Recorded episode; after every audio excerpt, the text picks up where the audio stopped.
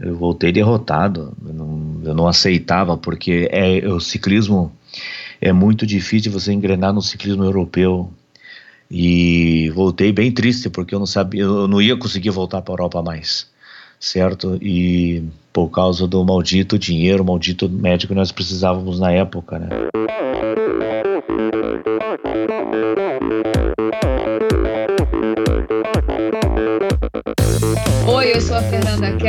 Eu sou o João Amoedo. Sou Poliana Kimoto. Aqui é o Murilo Fischer. Aqui quem fala é Ronaldo da Costa. Olá, sou Henrique Avancini. E, e esse é o Endorfina, Endorfina Podcast. Podcast. Endorfina Podcast. Tamo junto, hein?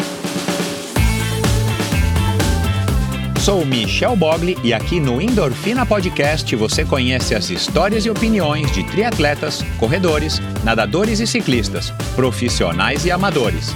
Descubra quem são e o que pensam os seres humanos que vivem o esporte e são movidos à endorfina.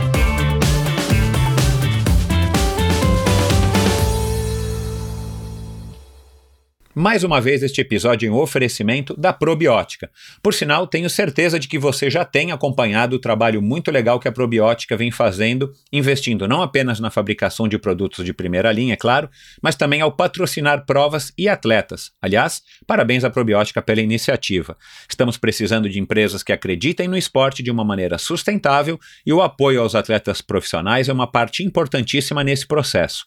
Aliás, muitos atletas já comentaram a esse respeito aqui no endorfina. A probiótica produz uma linha específica de suplementos da mais alta qualidade para os esportes de endurance, tanto para os seus treinos quanto para as provas. Você encontra uma linha completa de carboidratos, desde o tradicional Carbap Gel até o Carbap Pós 4x1, diversos tipos de proteínas, energéticos como a D-ribose e a destrose, glutamina, creatina e os BCAAs que seu nutricionista já deve ter recomendado. Estes produtos e toda a extensa e completa linha de suplementos da probiótica você encontra na Quality Nutrition. Apenas uma loja com a experiência, conhecimento e excelência da Quality Nutrition é capaz de oferecer a variedade e o atendimento que você procura. Uma ideia bacana da Quality Nutrition, e que, ao meu ver, foi uma grande sacada do Marcelo Kim, foi a criação dos combos promocionais. Você compra três produtos iguais e ganha um desconto que pode chegar aos 50%. Outra sacada é a Quality Week. Em toda a última semana do mês, cerca de 80 produtos nacionais e importados entram em promoção, com descontos que também podem chegar aos 50%. Além dos três endereços em São Paulo, você pode comprar convenientemente de qualquer lugar do Brasil através da loja virtual da Quality Nutrition. Você tem literalmente na ponta dos dedos acesso a uma quantidade inimaginável de marcas e produtos. Acesse qualitynutritionloja.com.br e faça suas compras hoje mesmo. A Probiótica é patrocinadora oficial do circuito Ironman Brasil e 3-Day Series 2019 probiotica.com.br. Acesse o site agora mesmo e conheça a linha completa de produtos da Probiótica. No Instagram, Probiótica Oficial e Quality Nutrition Loja. Siga os perfis e fique por dentro das últimas novidades dessas duas marcas. Olá pessoal, sejam muito bem-vindos a mais um episódio do Endorfina Podcast. Antes de falar do Evandro Portela, quero novamente agradecer a todos vocês que acabaram de chegar, que estão ouvindo aqui esse episódio pela primeira vez, a vocês que já maratonaram o Endorfina, vocês que estão ouvindo aí é, de vez em quando, vocês que ouvem só os convidados que falam de natação, aliás, natação já já eu vou voltar aí com esse tema, vocês que ouvem convidados que só falam de ciclismo ou de triatlon, enfim, não importa, é, o que importa é que você ouvindo o Endorfina, você já está colaborando, você é, espalhando o Endorfina entre seus colegas de treino, seus amigos, seus colegas de trabalho, é, já ajuda demais, você ainda que quer ir além, e acaba e acabou apoiando o Endorfina através da plataforma de financiamento coletivo Apoia-se. Vai lá no apoia-se.com.br, procura pelo Endorfina, informe-se como que você pode ir além e doar uma quantia em dinheiro, 20, 30 ou 40 reais para ajudar a manter esse projeto em pé e ajudar a estar tá melhorando a qualidade técnica, a qualidade dos entrevistados e quem sabe me ajudando aí também a estar tá colocando o Endorfina no YouTube. Vá lá, informe-se recentemente com o apoio da On Running, aliás, muito obrigado à On Running do Brasil, que, que doou aí as camisetas é, de corrida. Eu já tinha a camiseta de ciclismo, que é um presente para quem doa 40 reais por mês, e agora para quem doa 30 reais por mês ganha uma camisa de, de corrida numa cortesia da On Running do Brasil. É, e muito obrigado então a On Running. Mas é isso, vamos lá falar agora do nosso convidado, que é o que importa. Cara, o Evandro Portela surgiu aqui para mim através do, de outro convidado, Jean-Marco Luiz, um, um grande triatleta aí do final dos anos 80, começo dos 90 lá de Curitiba. E ele me contou que ele era primo do Evandro, e o Evandro Portela, é, para quem ainda não, não tocou o sininho aí na cabeça pelo nome dele, talvez o nome dele não seja tão conhecido assim, ele é o cara, o tal maluco, ciclista maluco, que bateu o recorde de velocidade no ano passado em cima de uma bicicleta atrás de um, de um Subaru XPTO, sei lá o nome do carro, e ele bateu esse recorde de velocidade é, numa estrada lá em Curitiba e o vídeo dele viralizou e tal, e aí eu, é, enfim, é, eu quis saber um pouco mais da história dele, eu de fato não o conhecia, e ele veio com uma história muito bacana de um cara que tentou a carreira na Europa, foi ciclista em Portugal por três temporadas, se eu não me engano, e acabou voltando para o Brasil, é, como vocês já ouviram aí é, no teaser, né, não muito é, animado, é, decepcionado, na verdade, de fato, com a estrutura do esporte, com a estrutura do esporte no Brasil. Ele é um cara aí que é, é bastante crítico, bastante ácido aí nas, nos comentários dele com relação ao nosso esporte brasileiro. E de fato, tirando aí é, uma visão talvez um pouco mais é, enviesada daqui, enviesada dali. A gente sabe que o esporte brasileiro, infelizmente, não vai mal e o ciclismo não foge à regra, infelizmente.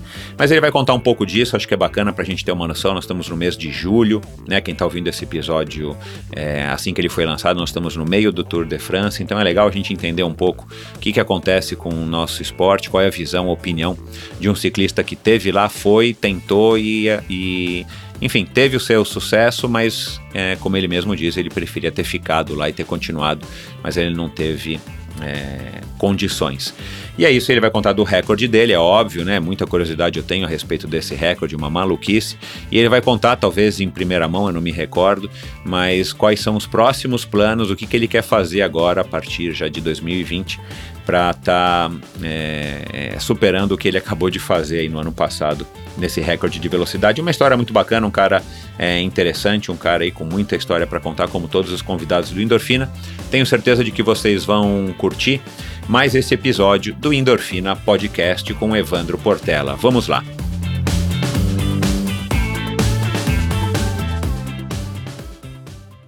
Recebo hoje para um bate-papo muito franco e direto um ciclista que reflete a dura realidade da modalidade por aqui. Filho de um corredor e ciclista amador, começou no esporte através da corrida até que a chegada de uma nova loja de bicicletas na cidade o levou a se interessar pelas duas rodas. Com uma bicicleta de BMX adaptada, chegou a vencer uma competição de ciclismo. O talento foi se revelando aos poucos e o incentivo fundamental de outro ciclista que já passou por aqui, Cássio de Paiva, o fez tentar a sorte na Europa, ainda como amador. Após dois anos em Portugal, Evandro se profissionalizou e por mais três se manteve como gregário de algumas equipes daquele país. A falta de dinheiro fez desistir da carreira europeia e, bastante desapontado, retornou ao Brasil. Depois de um período literalmente perdido, foi incentivado a voltar a pedalar, mesmo sabendo que sua grande chance como ciclista já havia passado. Vamos conhecer agora a história de um apaixonado pelo ciclismo que se reinventou ao quebrar o recorde mundial de velocidade sobre uma bicicleta, atingindo 202 km por hora numa estrada em Curitiba, sua cidade natal, em novembro de 2017. Conheceremos quem é o sujeito por trás deste feito incrível e quais são seus próximos e audaciosos planos. Com vocês, Evandro Luiz Portela. Oi, Evandro, seja muito bem-vindo ao Endorfina Podcast. Muito obrigado e aos ouvintes também aí, um grande abraço aí ao ciclismo nacional. Bacana. Para a gente começar, me conta uma coisa. A gente está gravando esse episódio aqui num sábado. O que, que você já treinou hoje? Não, hoje, hoje fiz pouco quilômetros hoje. Hoje fiz só 60 quilômetros hoje. Estou três semanas aí meio é, stand-by meio tranquilo, porque daqui um mês tem uma prova lá em Muarama, né, que eu fui convidado, e vai ser uma prova de estrada, ciclismo de estrada, né, corrida de estrada, né, 100 quilômetros, 110 quilômetros, e vamos lá correr. É a corrida que todo mundo gosta de correr, né, corrida de estrada, né. Claro. Me diz uma coisa, você já está com 42, né? Passou dessa barreira aí dos 40 que é, os 40 de hoje não são os 40 que eram quando a gente era garoto, né? E não é só porque isso. a gente está vivendo isso hoje, mas a gente tem uma qualidade de vida é, muito melhor e a gente consegue, do ponto de vista esportivo, também aproveitar melhor as ferramentas e o, o, treinamento, o próprio equipamento e tal. Então a gente consegue performar um pouquinho melhor, talvez, é, do que se a gente tivesse há 30 ou 20 anos atrás. Sim, sim. Como é que você está fisicamente hoje? Como é que está o Evandro com 42 frente ao Evandro que, que já competiu aí por cinco temporadas na Europa como ciclista profissional? Hoje, fisicamente, eu me encontro bem, né? Pela idade, 42 anos, aí, essa gurizada aí de 20, 20 e poucos anos aí, tem que treinar bastante para me largar na estrada, porque, como diz o outro, tô bem forte fisicamente, só que eu tenho aquela disciplina que vem lá de trás, né? Do ciclismo dos anos 80 e 90, né? que eu aprendi com o Jair Braga, Mauro Ribeiro, convivi muitos anos com o Cássio de Paiva em Portugal, quando nós corríamos profissional lá né?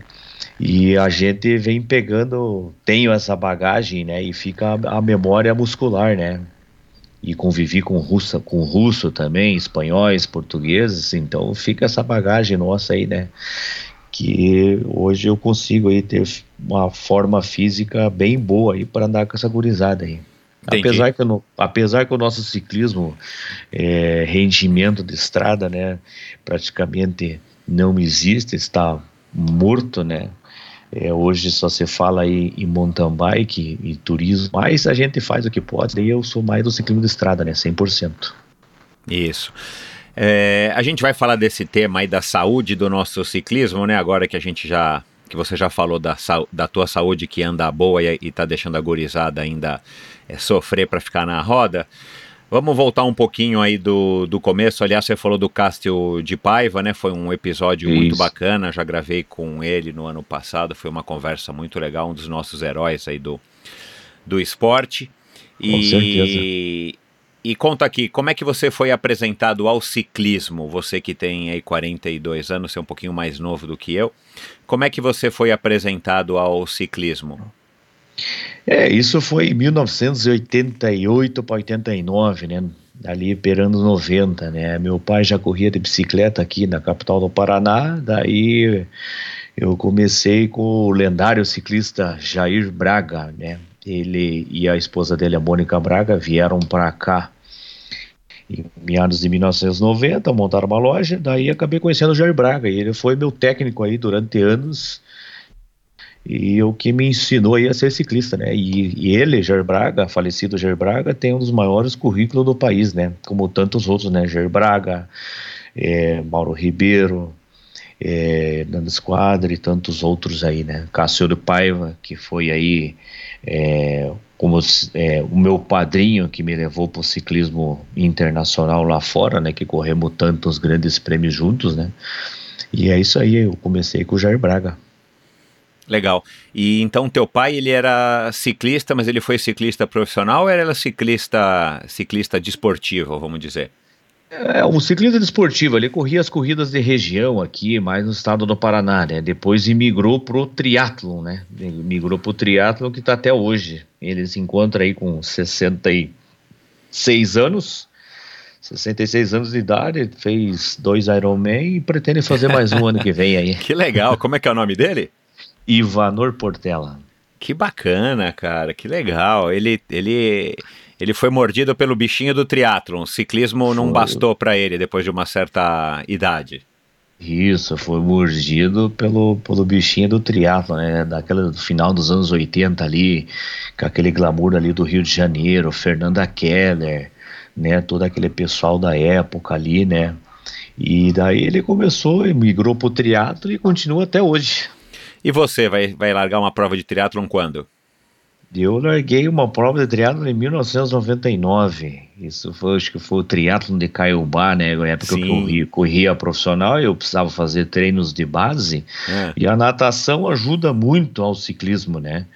Inclusive até os jovens né, deviam fazer natação porque abre bastante o peito, né? Uhum. Então ele pega, tem uma performance aí de 5% a mais quem nada, né? E na época eu entrei, se não me engano, eu fiquei entre os cinco na geral, primeiro colocado, isso foi em 99, né? Nem corri a pé, nem cheguei a treinar a pé, nada, mas foi uma experiência muito bacana. Que legal, cara, eu não sabia dessa é. não. E, não, e daí eu não queria correr a pé, né? Não queria forçar no a pé porque eu ia me machucar, porque dois dias depois eu ia correr o torneio de verão em São Paulo. Na época eu fiz só por, por brincadeira lá para participar do evento, né? Mas na época era outra época, eu tava com 22 anos, eu tava voando baixo, né? Outros tempos, né? Você, você curtiu o teatro ou não foi assim uma coisa que você gostou muito? Não, eu curti porque é bacana, assim, né? É bacana que você tem que ser rápido, assim, porque é, na transição você tem que ser muito rápido, né? É diferente do ciclismo. O ciclismo é, é 70% mais agressivo, né? Você vira a cabeça para o lado, você perde uma corrida. E o triatlo ele tem que dosar os três, né? Então ele não pode forçar só no a pé, só no, na bicicleta ou natação. Ele tem que dosar os três para ele completar a prova e ter uma boa performance, né? Sim. Você, é, antes de começar a treinar com o Jair Braga, você acompanhava o teu pai nas provas, você pedalava de vez em quando ao lado dele, né? Tentava pedalar, dava umas passeadas com ele. Como é que era essa tua relação com, com um pai em casa, um pai ciclista? É, não, eu, meu pai veio do das corridas de a pé, né? Então eu corri a primeira corrida minha em 1983. Então eu estou no esporte de rendimento desde os 5 anos de idade. É, Você correu uma prova trof... que de 5 quilômetros? Uma prova de 5 quilômetros, até com o troféu na mão aqui, ó. Sexta corrida rústica cidade de Rio Negro, 1983, o mais jovem. Troféu Fernando Unildo, cidade de Rio Negro, Paraná. Então eu corri de 83, daí eu fui até 89 correndo a pé. Depois do a pé, que daí eu imigrei para bicicleta, né? Daí me apaixonei pela bicicleta. E daí na época a gente descobriu que uma engrenagem na frente uh, maior andava a mais. Daí teve um amigo meu torneiro mecânico, falecido Júlio Modeste, inventou que nós na época não tinha bicicleta, essa abundância que tem hoje, nós tinha na época as Caloi Cross, né? Aí nós inventamos uma coroa de uma engrenagem de 65 dentes, peão fixo atrás 14, freio de a, a pé ainda, né? Isso numa, e... numa, numa, numa BMX, numa bicicross? Isso, numa bicicross, BMX. Aí nós tínhamos uma gangue aqui, em Curitiba, aqui, que nós éramos em seis. E esse guri já era torneiro mecânico, daí inventou essa coroa, essa engrenagem de 65 dentes. E aquilo ali saiu uma equipe de Calói Cross ali que ninguém pegava nós. De Speed, Aro 27, os caras não pegavam nós. Mas nós andávamos o dia inteiro, pia novo, né? Entendeu? E tanto que a minha primeira corrida de bicicleta na Estreantes em 1990, que não, não tinha bicicleta Speed, era para poucos, né? Isso foi no Autódromo de Pinhais aqui, eram três voltas na categoria Estreantes, e eu acabei ganhando de aro 20 nas bicicletas grandes. Ah, que legal, cara. É. É, é, a gente ainda vai falar do, do recorde, mas foi ele por acaso que te ajudou a montar a bicicleta do recorde ou não teve nada a ver esse teu amigo torneiro, o Júlio? É, não, essa, esse recorde de bicicleta veio todo esse histórico com esse know-how da história lá atrás de onde eu comecei. Né? Se nós não inventamos naquela época uma coroa de 65 dentes, 14 atrás, aro 20, e andava mais que a bicicleta, o que vale numa bicicleta Speed hoje 53,15. Então nós conseguimos andar junto com as Speed né, uma Aro 20 com um pinhão só, né? Uhum. Daí eu pensei assim, porque, pô, se nós chegamos naquela época, a bicicleta, por que não inventar uma coroa maior e pegar um vácuo de um carro, de alguma coisa, para chegar a uma velocidade extrema, né?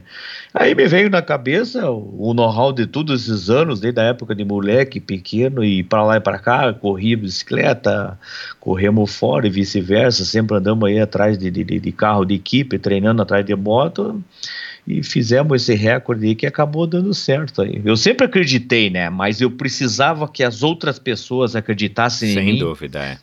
Para é, conduzir o carro, porque você falar em 100, 120 por hora, isso aí é todo dia. Agora, você falar numa velocidade extrema, 140, 180 e 200 km por hora, o motorista, o cara o que conduz o automóvel, ele tem que ter um, uma mente assim muito boa, porque o que passa na mente do cara dirigindo o carro é complicado, cara. Você põe no lugar do cara dirigindo um, um maluco atrás a 200 por hora, ele tem 30% de se safar qualquer coisa que aconteça, né? Não que vai acontecer, mas caso vinha acontecer claro. alguma coisa, ele lá atrás ele tem 30% de se safar, né? O resto não se salva. Bom, já já a gente vai falar disso. E quando é que você percebeu? É, aí você começou a treinar com o com o Jair. Quando é que você percebeu ou ele percebeu que você teria aí um futuro como ciclista? Teve ah, alguma prova que você ganhou, que você chegou bem, que, que, que ele falou, puxa, vamos, vamos apostar, Evandro, vamos, vamos investir, vamos, sei lá, conta como é que foi aí esse processo de, é, se, de se tornar um, é, de passar, né, de um ciclista é, esportivo, amador, para um ciclista que é, queria levar mais a sério e tentar a carreira profissional. É, porque é, o Jair, ele foi sempre um atleta de rendimento, né? Então, a experiência que a gente teve com ele, das histórias que ele contava, a gente se espelhava muito nele, né? Volta da Bélgica, volta do Uruguai, por aí vai. E a gente, como hoje é diferente, né? Mas na época, se ele fazia 100 quilômetros, nós tínhamos que fazer 100 quilômetros junto, com uma banana no bolso, uma laranja entendeu? Então hoje é totalmente diferente. Hoje o seu guri ele não sai com uma escolta, com dinheiro no bolso e com toda a tecnologia que tiver, ele não faz 100 km, um guri aí de 14 anos, né? E na época eu ganhei uma corrida, né? Uma subida da Graciosa. E essa subida aí eu ganhei na geral, tinha 14 anos, né? É Campeonato Paranaense de Montanha, isso foi em 1993. E daí ali o Jair viu que eu tinha potência. Aí ele falou que você tinha potência, ele, te, ele que te propôs, como é que foi essa migração para cá, para enfim, para encarar aí, aí, de uma maneira diferente? Você tinha 14 anos. E daí a gente começou a treinar bastante, né? Então eu já comecei, já tinha uma bagagem lá da Caloi Cross, né? E eu acredito que aquela bicicleta me deixou um legado muito grande, né? Porque você andar aí de uma coroa de 65 dentes, 14, 14 dentes atrás, um guri de 12, 13 anos, ele já cria uma musculatura, já cria uma bagagem, né? Com certeza, Evandro. E aí você, nessa altura, você você também foi para a pista? Como é que você estruturou? Qual foi a principal mudança na estrutura dos seus treinos para você, né, tanto aumentar o volume, a quantidade de treinos, mas para que você pudesse, obviamente, buscar resultados ainda melhores, apesar da idade? É, eu andava de bicicleta o dia inteiro, né? Ao contrário do que se encontra os jovens hoje, né? Que a vida mudou, o cara estuda vice-versa. Eu estudava de noite e andava de bicicleta o dia inteiro. Eu chegava a fazer aí é, no 80, 100 km por dia, né? No mínimo. A gente rodava muito, isso com 14, 15 anos, né? Isso deu uma bagagem muito grande, viu?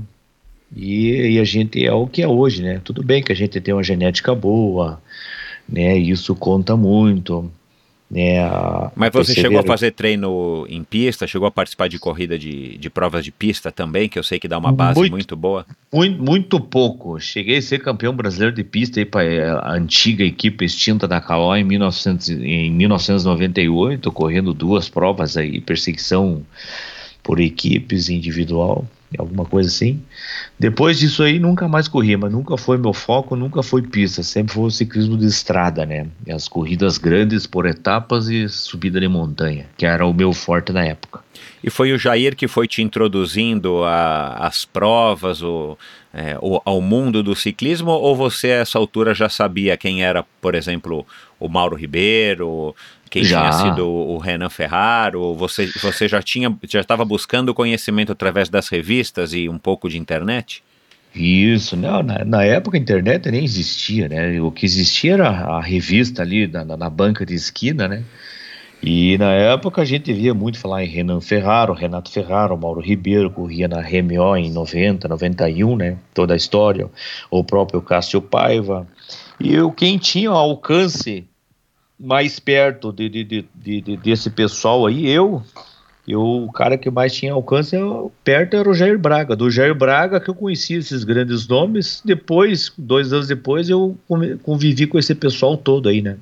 E, e de onde que surgiu o convite para você correr na Europa como profissional? Foi através do, do Cássio? Isso, o Cássio Paiva, né? O Cássio Paiva Freitas, ele tinha uma, ele, na época, ele corria profissional, corria na equipe do Troia do, do Recer Boa Vista, né?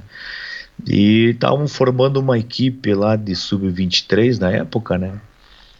Isso foi em 1997. 96 eu corri em Santo André, São Paulo, antiga equipe da Pirelli, né? Era daí virou Specialized Santo André. E daí em 97 eu já me migrei para o ciclismo europeu. O Cássio me convidou para correr lá. Cássio Paiva, nessa equipe de amadores que era Gondomar Prestige Barbu, hoje a atual equipe é EFAPEL Glass Drive, uma grande equipe portuguesa, uma das melhores que tem lá, né? ainda existe. E aí eu migrei para o ciclismo português, né? Como é que foi essa adaptação, esse choque de realidade? Imagino que foi a primeira vez que você saiu do Brasil também, né? Foi, o choque foi grande, porque você pega uma revista, você to, vê todos aqueles cavalos, todos aqueles Kawasaki, os melhores do mundo numa revista, no dia seguinte você está alinhado com eles. É um choque muito grande, né? Porque na época existiam as equipes da Once, equipe da Mapei, o S Posto do Lance Armstrong, Decathlon Uno do Marco Pantani. De repente você está alinhado com os mesmos caras, né? Os mesmos quadrujuvantes ali do lado, você olha pro cara né? É, era, era assustador, né? Só que você tá no mesmo nível de, dos caras da época, né? E era um, era um, era um negócio assim diferente, você era profissional, né? Profissional era profissional, né? E na época se corria muito sem capacete, né? Então, alinhados ali, todos aqueles caras ali, John Ramuseu, Frank Vandenbroek, é, Jorge Rincap e tantos outros, né? E você alinhado do lado de todos aqueles caras ali com tarimba e você tipo na época você pediu uma foto para os caras eles até cediam se tirar uma foto, mas o trabalho ali era tão intenso, tão intenso que assim, pô, o cara vem para tirar foto ou vem para correr de bicicleta ou ganhar? mas você chegou a pedir para tirar foto uma outra cheguei, vez? Cheguei, cheguei. Eu devia ter tirado muito mais foto, que na época era só máquina de rolinho, né? Mas uhum. como eu era do mesmo nível dos caras, dava a impressão que eu tava me rebaixando para eles. Pô, o cara é amador, vem tirar foto. Que foto o quê? Vamos treinar aqui, vamos correr a corrida, vamos ver quem ganha etapa. Né? Era outro ciclismo, era outro jeito de viver.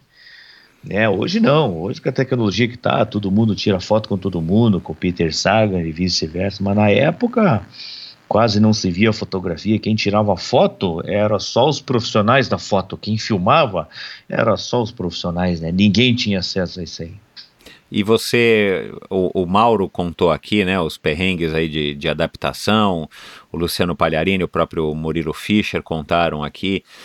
É, o Cássio também contou, o Cássio não teve tanto problema de adaptação, mas é, você se adaptou bem a essa vida na Europa, em Portugal, a, a, a barreira da, da língua, é, por não haver barreira da língua, né, foi um pouco mais fácil para você. Como é que foi esse, esses primeiros meses? O que, que você se recorda?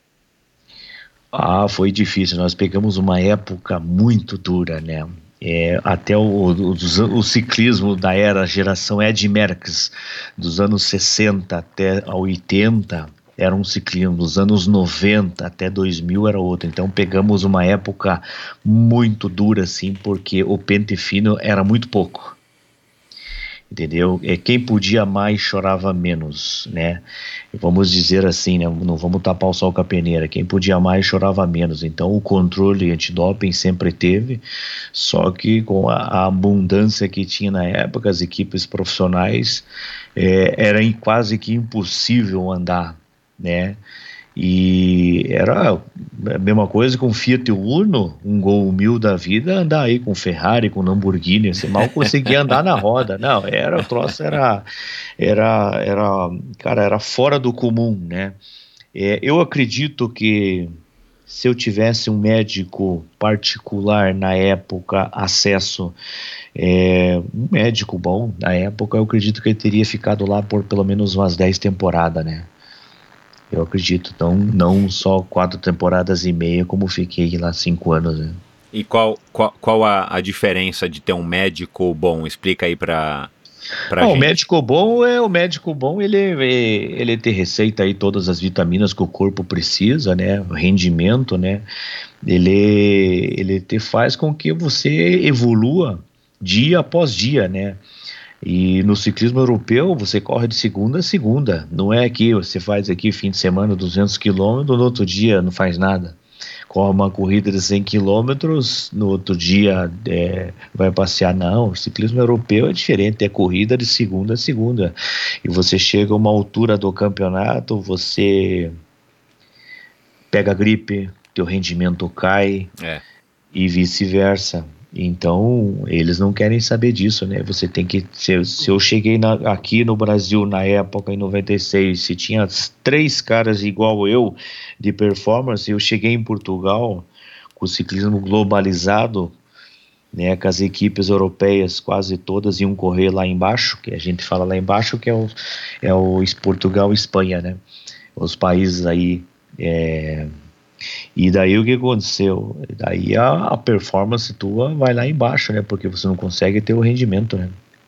E me diz uma coisa, na sua opinião, não dá para andar na cabeça, se, nas cabeças se você não se dopar? Olha, não é, não, digamos assim, se dopar. Eu acredito que se já tivesse pelo menos aí, o mínimo de vitaminas que tinha na época, a gente tinha andado melhor, né? A gente tinha umas B12 lá, umas, umas proteínas da época lá assim, né? Hoje o ciclismo está bem mais limpo, né? Não vou dizer que sim, né? Mas lá na Europa tinha muito disso aí, nós pegamos uma época muito difícil, né? É até chato falar dessa maneira, mas só quem correu naquela época, ali nos anos 90 para cá, viu o como que estava o ciclismo, né? Geração Lance Armstrong e vice-versa. É, se eu não me engano, em 97, que acho que foi o ano que você foi para a Europa, foi o ano do escândalo Isso. da Festina, né? O, o, escândalo da Festina foi em 98, né? Eu vi ah, 98. Ah, tá. Isso, vi de camarote aquilo, né? Aham. Vi de camarote. É, que foi assim, o, o, o, doping, claro que já existia e pelo jeito sempre existiu no ciclismo, né? Com o passar das gerações ele só Sim. foi evoluindo, mas em 98 acho que foi o grande marco, assim, que o negócio se tornou público e, e enfim, é a partir de 98 que começou todo esse, toda essa sequência de escândalos e de esse cerco para o ciclismo. Isso.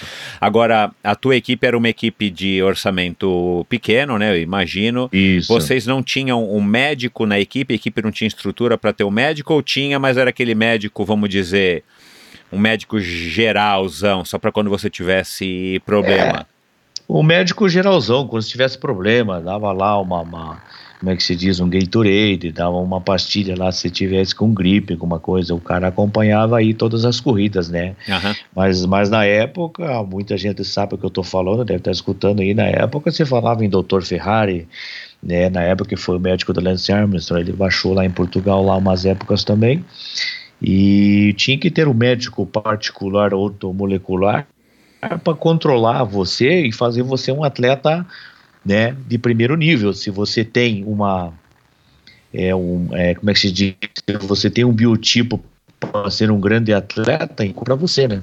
Para você não decair do decorrente de grandes provas que tem aí o dia a dia, né? Que eu falei, você corre de segunda a segunda na Europa, é diferente, é outro mundo. Você se adaptou a, essa, a esse ciclismo europeu depois passado esses três, quatro meses iniciais? Ou foi uma coisa que, mesmo pass tendo passado cinco temporadas lá, ainda era, vamos dizer, difícil de você é, manter esse ritmo que hoje fica muito mais notório para quem acompanha o ciclismo, fica muito mais fácil de saber né, que, que é um ciclismo realmente diferente de qualquer outro é, lugar no mundo. Não, eu me adaptei, me adaptei porque eu vim já numa bagagem, né? Rodava muito e você tendo as qualidades que nem eu tenho, eu, eu me adaptei fácil, assim, com três meses, né? Porque já fui praticamente, era uma equipe de amadores, de amadores, depois virou equipe profissional, né? Nós tínhamos direito de correr com os profissionais por ter uma, uma estrutura bem boa, né? Era, um, era, um, era uma equipe eram três equipes portuguesas de amadores que tinham direito de correr como os profissionais, né? Que éramos convidados. Daí no outro ano seguinte passamos a profissionais, em 98.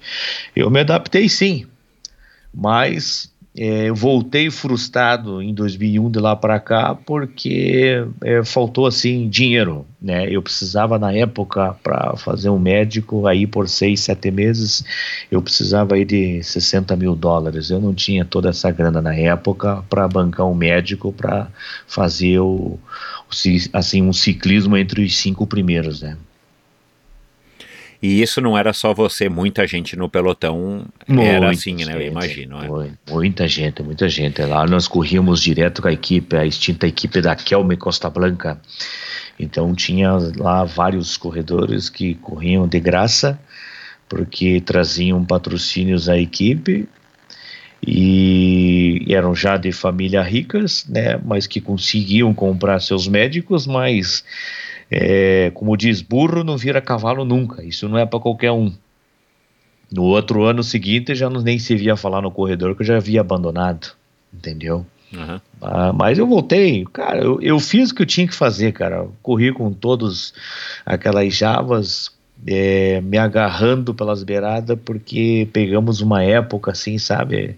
É a geração Lance Armstrong, né? Então era, era olha, o cara andar, o cara tinha que ser muito bom no meio daqueles caras. Tinha que ser muito bom. Quem, quem, quem, quem foram os ciclistas que mais te impressionaram, assim, você agora fazendo um retrospecto, olhando para trás, quem eram os ciclistas que mais te impressionaram pelo, pela performance principalmente, mas também pelo estilo, pela, pela agressividade, o, o que mais lhe chamava a atenção, assim? É, é, o, que, o que mais me chamou a atenção foi o alemão lá, o que ganhou o Tour de France, né? Foi cinco vezes segundo geral volta da França, o Jan Ulrich, né? Uhum. O, o, mundo inteiro conhece, né? E esse, num prêmio GP Portugal Telecom em 99, e largou o gordo na corrida, peludo, com a perna peluda, né? É profissional, corria na Telecom. Pô, e a é gente. Mesmo? É, é uma coisa assim que eu lembro até hoje. Até hoje, eu tava falando com um colega meu, eu lembrei do cara, né? Pô, o cara gordo em cima da bicicleta, com a barriga quase encostando no tubo, né? E, e, né, por nem aí, sem capacete, na época corria sem capacete, não era obrigatório, é. né? Eram todos profissionais, era difícil de dar tombo, né? E chegava os últimos 10 quilômetros, Falei, esse cara não vai fazer 50 quilômetros nessa velocidade que tá andando aqui 50 de média. Falei, o que que é isso, cara? Porra, nós lá no meio do pelotão, né, andando lá com o helicóptero, né, as provas lá, a maioria tem helicóptero, né, e o helicóptero dá, transmite ao vivo a corrida, né. Quando você olha lá na frente, a cavalaria da Telecom armada, o Jan Ulrich, né? Lá na frente, o do Boltz, Marco Serpellini na época, era, lembra? Os caras lá na frente, gordo, com a perna peluda. E você lá atrás, né? Com tudo certinho, tudo, né? E ali no meio do pelotão, mal conseguia pegar a roda dos caras. E daí eu falei, cara, o que, que eu tô fazendo aqui nesse meio, Agora você Aquele disse que cara voltou... era impressionar. É, a, aliás, ele, ele é tido né, como um dos melhores ciclistas da era moderna. Ele, ele só não teve os títulos que ele deveria ter tido por conta do Lance Armstrong, né? É. Ele, tava, ele, ele, ele bateu de frente com o Lance e o Lance se saiu melhor. Agora, você disse que voltou em 2001, mas você voltou para o Brasil não para se aposentar, né? Você, você ainda voltou para a Europa ou você voltou para é, o Brasil em 2001 e continuou correndo aqui? Não, eu continuei correndo aqui por seis anos, né? Mais na Data ah, né? Tá. Equipe da Rua do ciclismo. Uhum. E daí acabei voltando, mas eu sabia que eu voltasse para o Brasil, não, não havia hipótese de fazer alguma coisa, porque a gente sabe como que é o ciclismo brasileiro. Na época já era ruim o ciclismo, nosso rendimento, né? Já era ruim. Hoje está muito pior não existe prova, e aí vem falar, né, por que, que os rachões vêm ganhando força, né? Eu até levo os patrocínios para os rachões do meu amigo Zanata aí de São Paulo, porque é a única corrida de estrada com live ao vivo, com toda a tecnologia que nós temos, a única corrida de estrada em condições que nós temos. Hoje você veja aí as empresas privadas fazendo corrida de 34 quilômetros, é, e uma volta e aí cobrando 100, 120 reais de inscrição. Isso é corrida juvenil, né, cara? Isso aí nem me convida que eu nem quero correr.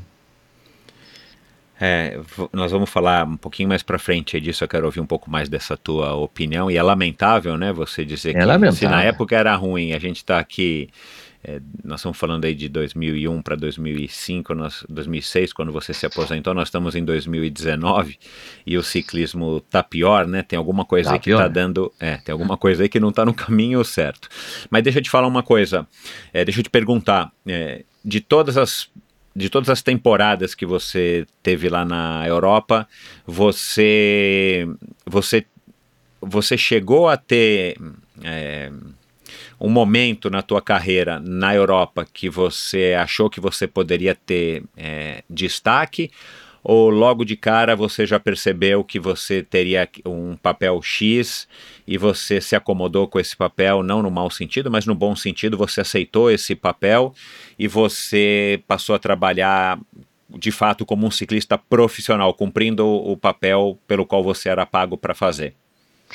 Sim, na época eu era gregário, né? Eu, Cássio Paiva, nós tínhamos um líder da equipe que era Arnoldo Saperquinas, ex-Riso Scott, uma equipe italiana. E esse cara fez aí quarto no Paris-Roubaix em 98. Nós éramos gregário dele, que era um russo e um lituano, né? E o Cássio já via já com 34 anos e éramos gregário. Oportunidade tivemos, viu, Michael? É, na época, o caso Festina 98, conhecemos lá o William Voe, que era um dos donos da equipe da Festina, e tínhamos acesso a tudo, só que nós não tínhamos o dinheiro para dar de frente com esse pessoal todo para fazer um ciclismo é, entre os cinco primeiros, né? É, chegamos a conhecer o Dr. Ferrari, tivemos acesso a ele, mas não tínhamos o dinheiro para lhe pagar, né? Eu não me lembro outro médico aqui italiano na época também, não me recordo o nome aqui, mas tinha um outro médico também. Daí acabamos é, empurrando com a barriga lá as grandes voltas, volta a Portugal, volta a Espanha, é, Tour de, de, de, da Ruta do Sol, volta a Valência e tantos outros grandes prêmios, né? E como nós não tinha mais hipótese de, de, de andar entre os cinco primeiros no pelotão, daí o contrato venceu em 2001, acabei voltando para o Brasil. Entendi. E voltou é, com a sensação de missão cumprida e, e, com essa sensação de que agora é, era, era sugar o, o máximo que, dá, que dava do, das oportunidades aqui no Brasil. Não, eu voltei derrotado, cara. Voltei, eu, cara, eu queria. Eu voltei derrotado. Eu não, eu não aceitava, porque é, o ciclismo é muito difícil você engrenar no ciclismo europeu. E voltei bem triste porque eu não sabia, eu não ia conseguir voltar para a Europa mais, certo? E por causa do maldito dinheiro, maldito médico que nós precisávamos na época, né?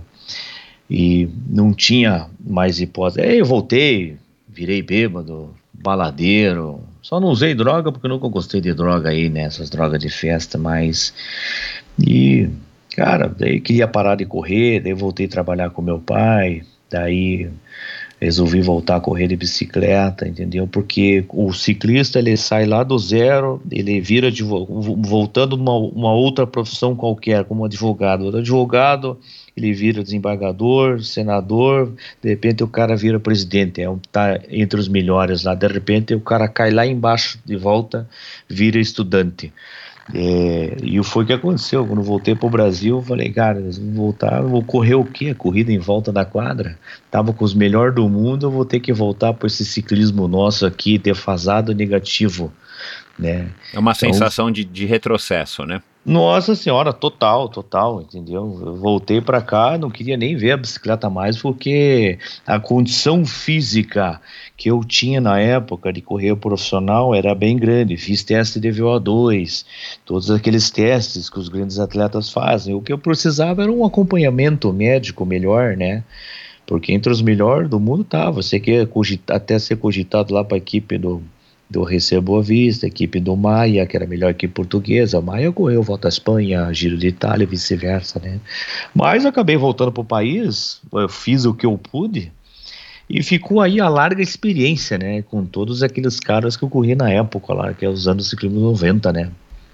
Me diz uma coisa, não, não, não, não, não apareceu nenhuma oportunidade ou você não pensou que você poderia, é, já que correr, pedalar, é, enfim, né, você não via futuro, mas de repente trabalhar com o ciclismo de alguma outra maneira, não vou falar que é, ligado a um, a um, cargo político né, dentro da CBC, mas eventualmente alguma, alguma trabalhando junto com alguma equipe, é, fazendo um tipo de assessoria, sendo mesmo um diretor esportivo, isso também não, não passou pela sua cabeça?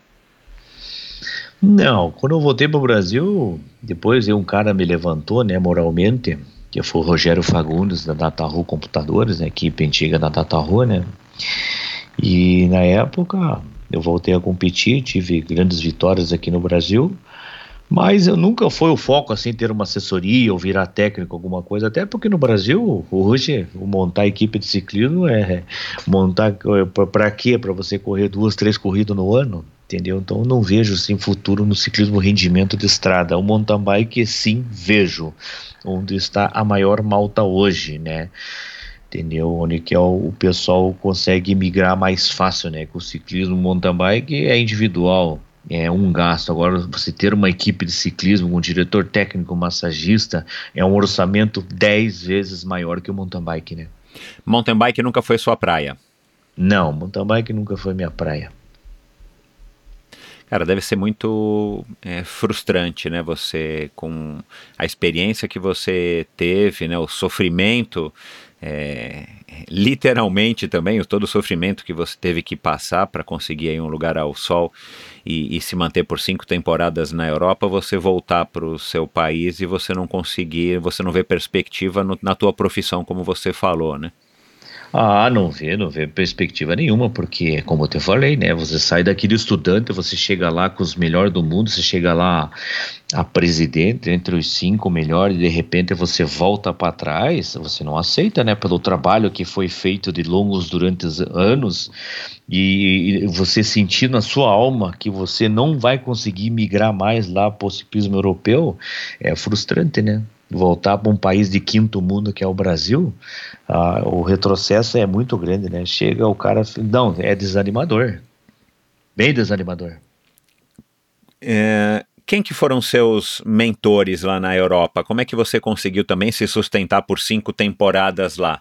Você ficou muito apegado, a, a, apegado, enfim, todos os sentidos ao Cássio. O Cássio quem, quem por ser, por ser mais velho e estar tá lá mais tempo, foi quem te abriu as portas? Ou teve alguém lá que te que falou assim: vem aqui comigo que eu te ajudo? Vamos lá, é, é, Evandro. Não, que é, era um ciclismo diferente, né? É, lá na Europa você ia em janeiro e voltava em outubro. Você corria a temporada toda. Você não podia vir para casa, né? Se você andasse bem, talvez a equipe te pagasse uma passagem para vir para cá. Mas as despesas, a equipe era total portuguesa. Então eu tinha a, a, tudo isso aí lá em Portugal, né? Tinha carro na garagem, tinha motorista particular, cozinheiro, quatro bicicletas. Eu somente corria profissionalmente, eu não fazia mais nada. O Evandro, e qual foi a prova nesses cinco, nessas cinco temporadas correndo na Europa? Qual foi a prova que mais te marcou? Assim, qual foi o, o resultado que, que mais você que mais você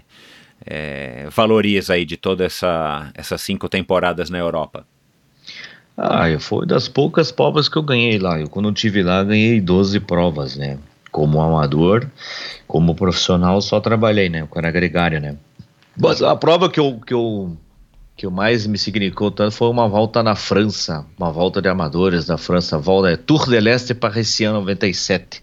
É uma prova de seis etapas, né? Eu acabei ganhando duas etapas é, com aquelas equipes amadoras na época. E foi um negócio muito especial, que a última etapa foi na chegada no, no Champs-Élysées, onde é feita a volta da França, o último dia, né? E acabei ganhando a etapa lá, que foram uma etapa de 140 quilômetros. Eu ganhei duas etapas e ganhei a classificação geral. Que legal. E depois, é, e depois fiz terceiro geral é, volta de Madrid, na Espanha, né? Terceiro geral e acabei ganhando a geral montanha também. Essas foram as duas vitórias que eu obtive lá no ciclismo europeu como amador, né? Vou fazer uma pergunta que, que me surgiu agora aqui de, de improviso.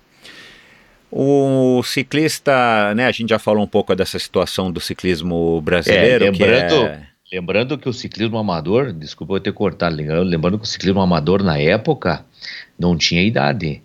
Gente que passava profissional, não andava no profissional, voltava para o amador de volta. E isso era uma idade de, de 19 anos até os 45.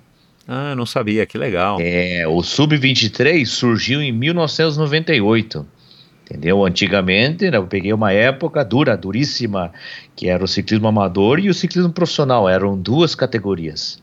Entendeu? Ah, não sabia, entendi. E, e tinha muita corrida que falavam, o, Mauro, o próprio Mauro Ribeiro falava que a, as, as corridas, a volta da paz de amador andava mais que o ciclismo profissional. Porque os 20 primeiros ali da volta da paz da Polônia de amador, os 20 primeiros geral, passavam ao profissional na época. Então era uma luta muito grande. É uma disputa, né? Todo mundo querendo é, lugar ao sol, né? Todo mundo querendo lugar ao sol. Então o ciclismo amador na época andava muito forte porque muita gente forte. Era tudo misturado. Vamos lá. O ciclista hoje, um, um, garoto aí, uma garota que esteja nos ouvindo e que está começando a, a, se destacar ou ganha uma provinha local aqui ou ali e queria e, e por acaso quer tentar ser um ciclista profissional a gente já, já, já, já sabe mais ou menos aí que o Brasil talvez não seja um país para a pessoa tentar é, a carreira. É, Começa-se no Brasil, mas logo que tiver oportunidade, pelo menos essa é a opinião do, de Mauro, de Renan, de, de Murilo, de, de Luciano, é, de Louro, de Márcio Maia e a certo. tua. É, deve sair daqui. É, será que hoje ele, ao invés de ir para a Europa, Será que um ciclista brasileiro teria alguma, alguma chance de, de conseguir se profissionalizar, por exemplo, indo para a Colômbia? que é um país mais, pré, mais próximo, que é um país com uma cultura é, talvez não tão diferente da cultura é, brasileira, né? Tem essa facilidade de ser línguas, serem línguas é, próximas. E, e, a Colômbia é um, é um berço tão, enfim, é, tão prolífero aí de, de ciclistas que acabam, claro, não fazendo carreira na Colômbia é, como ciclistas profissionais de ponta, mas indo para a Europa. Mas será que não seria um trampolim mais fácil de se, de se procurar ao invés de ir direto para a Europa? Com certeza, basta o corredor querer, o cara que quer ser corredor, criar vergonha na cara, ir para a estrada e comprar uma passagem para Colômbia lá, né? Porque hoje o ciclismo está mais fácil né? Hoje existem os controles, hoje está pente fino, é, a comunicação é muito mais fácil, entendeu? Hoje, se o cara que tiver vontade de correr de bicicleta mesmo, tiver vontade, eu estou falando vontade de correr de bicicleta, que ele nem olha para trás, ele vai ali amanhã cedo, compra uma passagem e vai lá na Colômbia e desembarca lá na Colômbia com a sua bicicletinha, arruma um quarto, durma e se enfia nas corridas e acabou, meu amigo entendeu? No mínimo o... vai ser mais barato, né, do que ir para a Europa. Toda, toda a vida. E tanto se o cara quiser ir para a Europa também, não precisa de padrinho, de pessoas fazendo conexão, que nem o Cássio Paiva fez comigo na época, né? Ó, oh, tem um, um, brasileiro assim, assim, assado. Hoje não, o cara vai para a Europa lá, se enfia numa corrida de amador, se enfia no Ganfundo e vai conhecendo gente. Daqui a pouco tá numa equipe lá de, de amador e vai andando. Se ele andar bem, né, vai, vai se transformando, né? Hoje a comunicação está muito fácil, o ciclismo é outro, entendeu? Então está muito fácil de você imigrar para os outros países do que aí há 20 anos atrás. É. E é bizarro, né, cara? Assim, a, a, o que, é, hoje que, o que a Colômbia Brasil... tem e que a gente não poderia ter, né? Pelo amor de Deus. É, a Colômbia tem, aqui tem uma gestão que fala em ciclismo, né? É, entidades como a Federação Colombiana de Ciclismo, voltando lá atrás, Fábio Parra, Lúcio Herrera, que foram os mentores, os homens do ciclismo dos anos 80 que subiram no pódio de volta da França, os colombianos chamados de índios na época, era ganhando a volta da França, montanha e etapas, isso abriu portas para a Colômbia, e hoje a Colômbia é um grande potencial do ciclismo mundial, né? E vai ser, daqui um ano, dois anos, a potência do ciclismo mundial, está entre os três do mundo. Né? Eles têm 10 corredores entre os 10 corredores, 5 corredores entre os 10 do mundo, os melhores, nos últimos dois anos. Entendeu? Então hoje o corredor brasileiro, se realmente ele quer correr de bicicleta, ele pega a sua malinha e vai para esses países aí que só falam em ciclismo e vai correr de bicicleta. Agora, se nós depender aí de uma CVC, Confederação Brasileira, Aí, meu amigo, o cara não sai da esquina. Por que, que você acha que a quem interessa que o ciclismo não vá para frente aqui no Brasil? Aqui no Brasil, é, a, a, a, a, política, parece que a política não quer andar com, com o esporte, o ciclismo, por exemplo, né? Não, não, os outros esportes também não andam, que é a mesma coisa. Mas a, impressão que é que eu acho que não há um interesse de fazer um corredor para você correr lá fora, né? O interesse deles é, eu acho que é mais é monetário. Você veja o turismo aí do mountain bike, né? É, não desmerecendo os grandes atletas aí, Henrique Avancini e tal, mas todo mundo migra para o mountain bike, porque é o mais fácil e, né, você veja aí, venderam para Canondale aí, o, a inscrição do brasileiro mountain bike é 300 e poucos reais, algo assim, né, um campeonato nacional nunca se pagou uma inscrição nesse valor, né, e todo mundo vai porque a maior malta está no mountain bike, entendeu? E o ciclismo de estrada está aí aos trancos e barrancos. Nós faz cinco anos esse ano, vamos para o quinto ano, não, não, não temos uma volta ciclística, não temos uma corrida em condição. É, é triste, cara. É, é um esporte tão bacana, né? Ele só cresce no mundo. O ciclismo é. amador no Brasil, amador que eu digo é desportivo, né? As pessoas estão cada vez pedalando mais e querendo participar cada das vez, provas. Cada vez pedalando e, mais. E, e, cadê os, cadê os ídolos, né? Cadê as, as pessoas que, que vão inspirar no, novos ciclistas, né? Que vão trazer garotos e garotas para participar? Infelizmente, a gente está num caminho aí que enfim, da vergonha, né?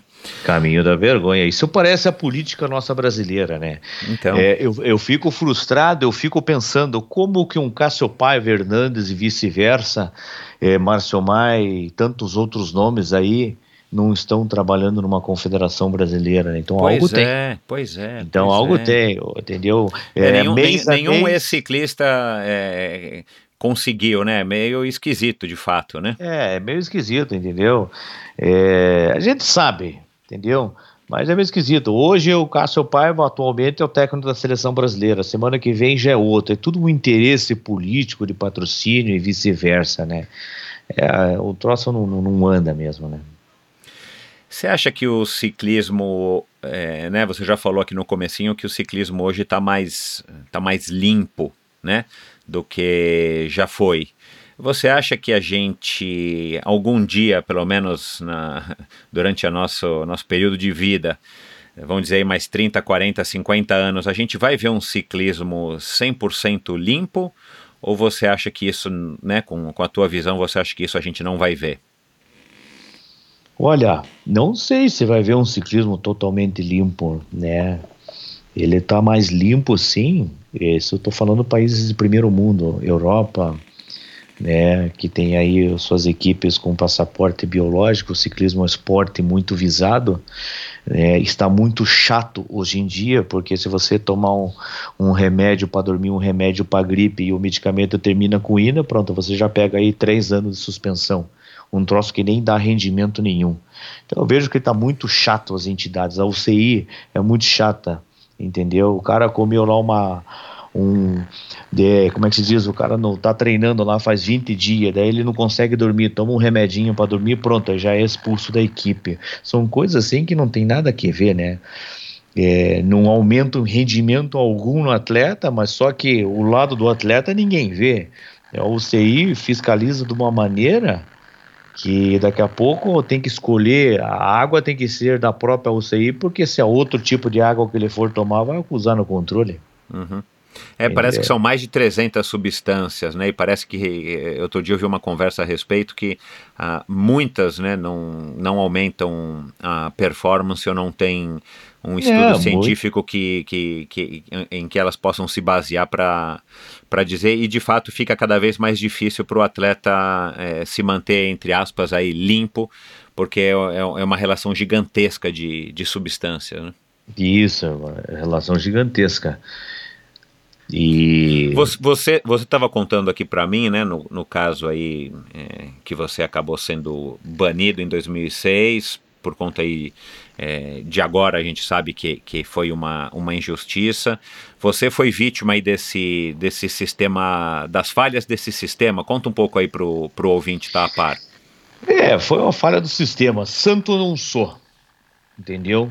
mas também da maneira eh, incorreta como aí a própria CBC fez, isso mostra que a nossa entidade maior do Brasil é, não é confiável. Né? Você banir um atleta for life por 13 anos, 14 e e-mails pedindo para as autoridades e, e eles mesmos falando que não cabe recurso algum, daí chega o advogado meu, que hoje eu tenho dois advogados, eu tenho um advogado forte, Antônio Carlos Lima, Antônio Ernesto Lima, ele chegou, não, você vai correr daqui seis meses. Eu falei, pô, mas como, né? Como que nós vamos correr? Não, está tudo errado, você não tem documentos, não fez contraprova, não tem, não tem nada alegando que você caiu no controle. E realmente não tem nada, tem uma assinatura lá, Evandro foi banido, é, caiu em 2002, 2003, 2006, né? com substâncias tal, mas acusou um tipo de substância, no papel parece outra, é, datas não batem e vice-versa. E daí como que você vai acreditar numa entidade que é, põe você como banido e de repente você está solto? Entendeu? Então ah, você veja que o troço não funciona e nunca vai funcionar enquanto não tirarem os cartolas de lá. Você acha que é falta de organização? É, é, falta de controle? Você acha que é, é falta de vontade ou um pouco de cada uma dessas coisas? Não, as autoridades só querem olhar para o seu próprio umbigo.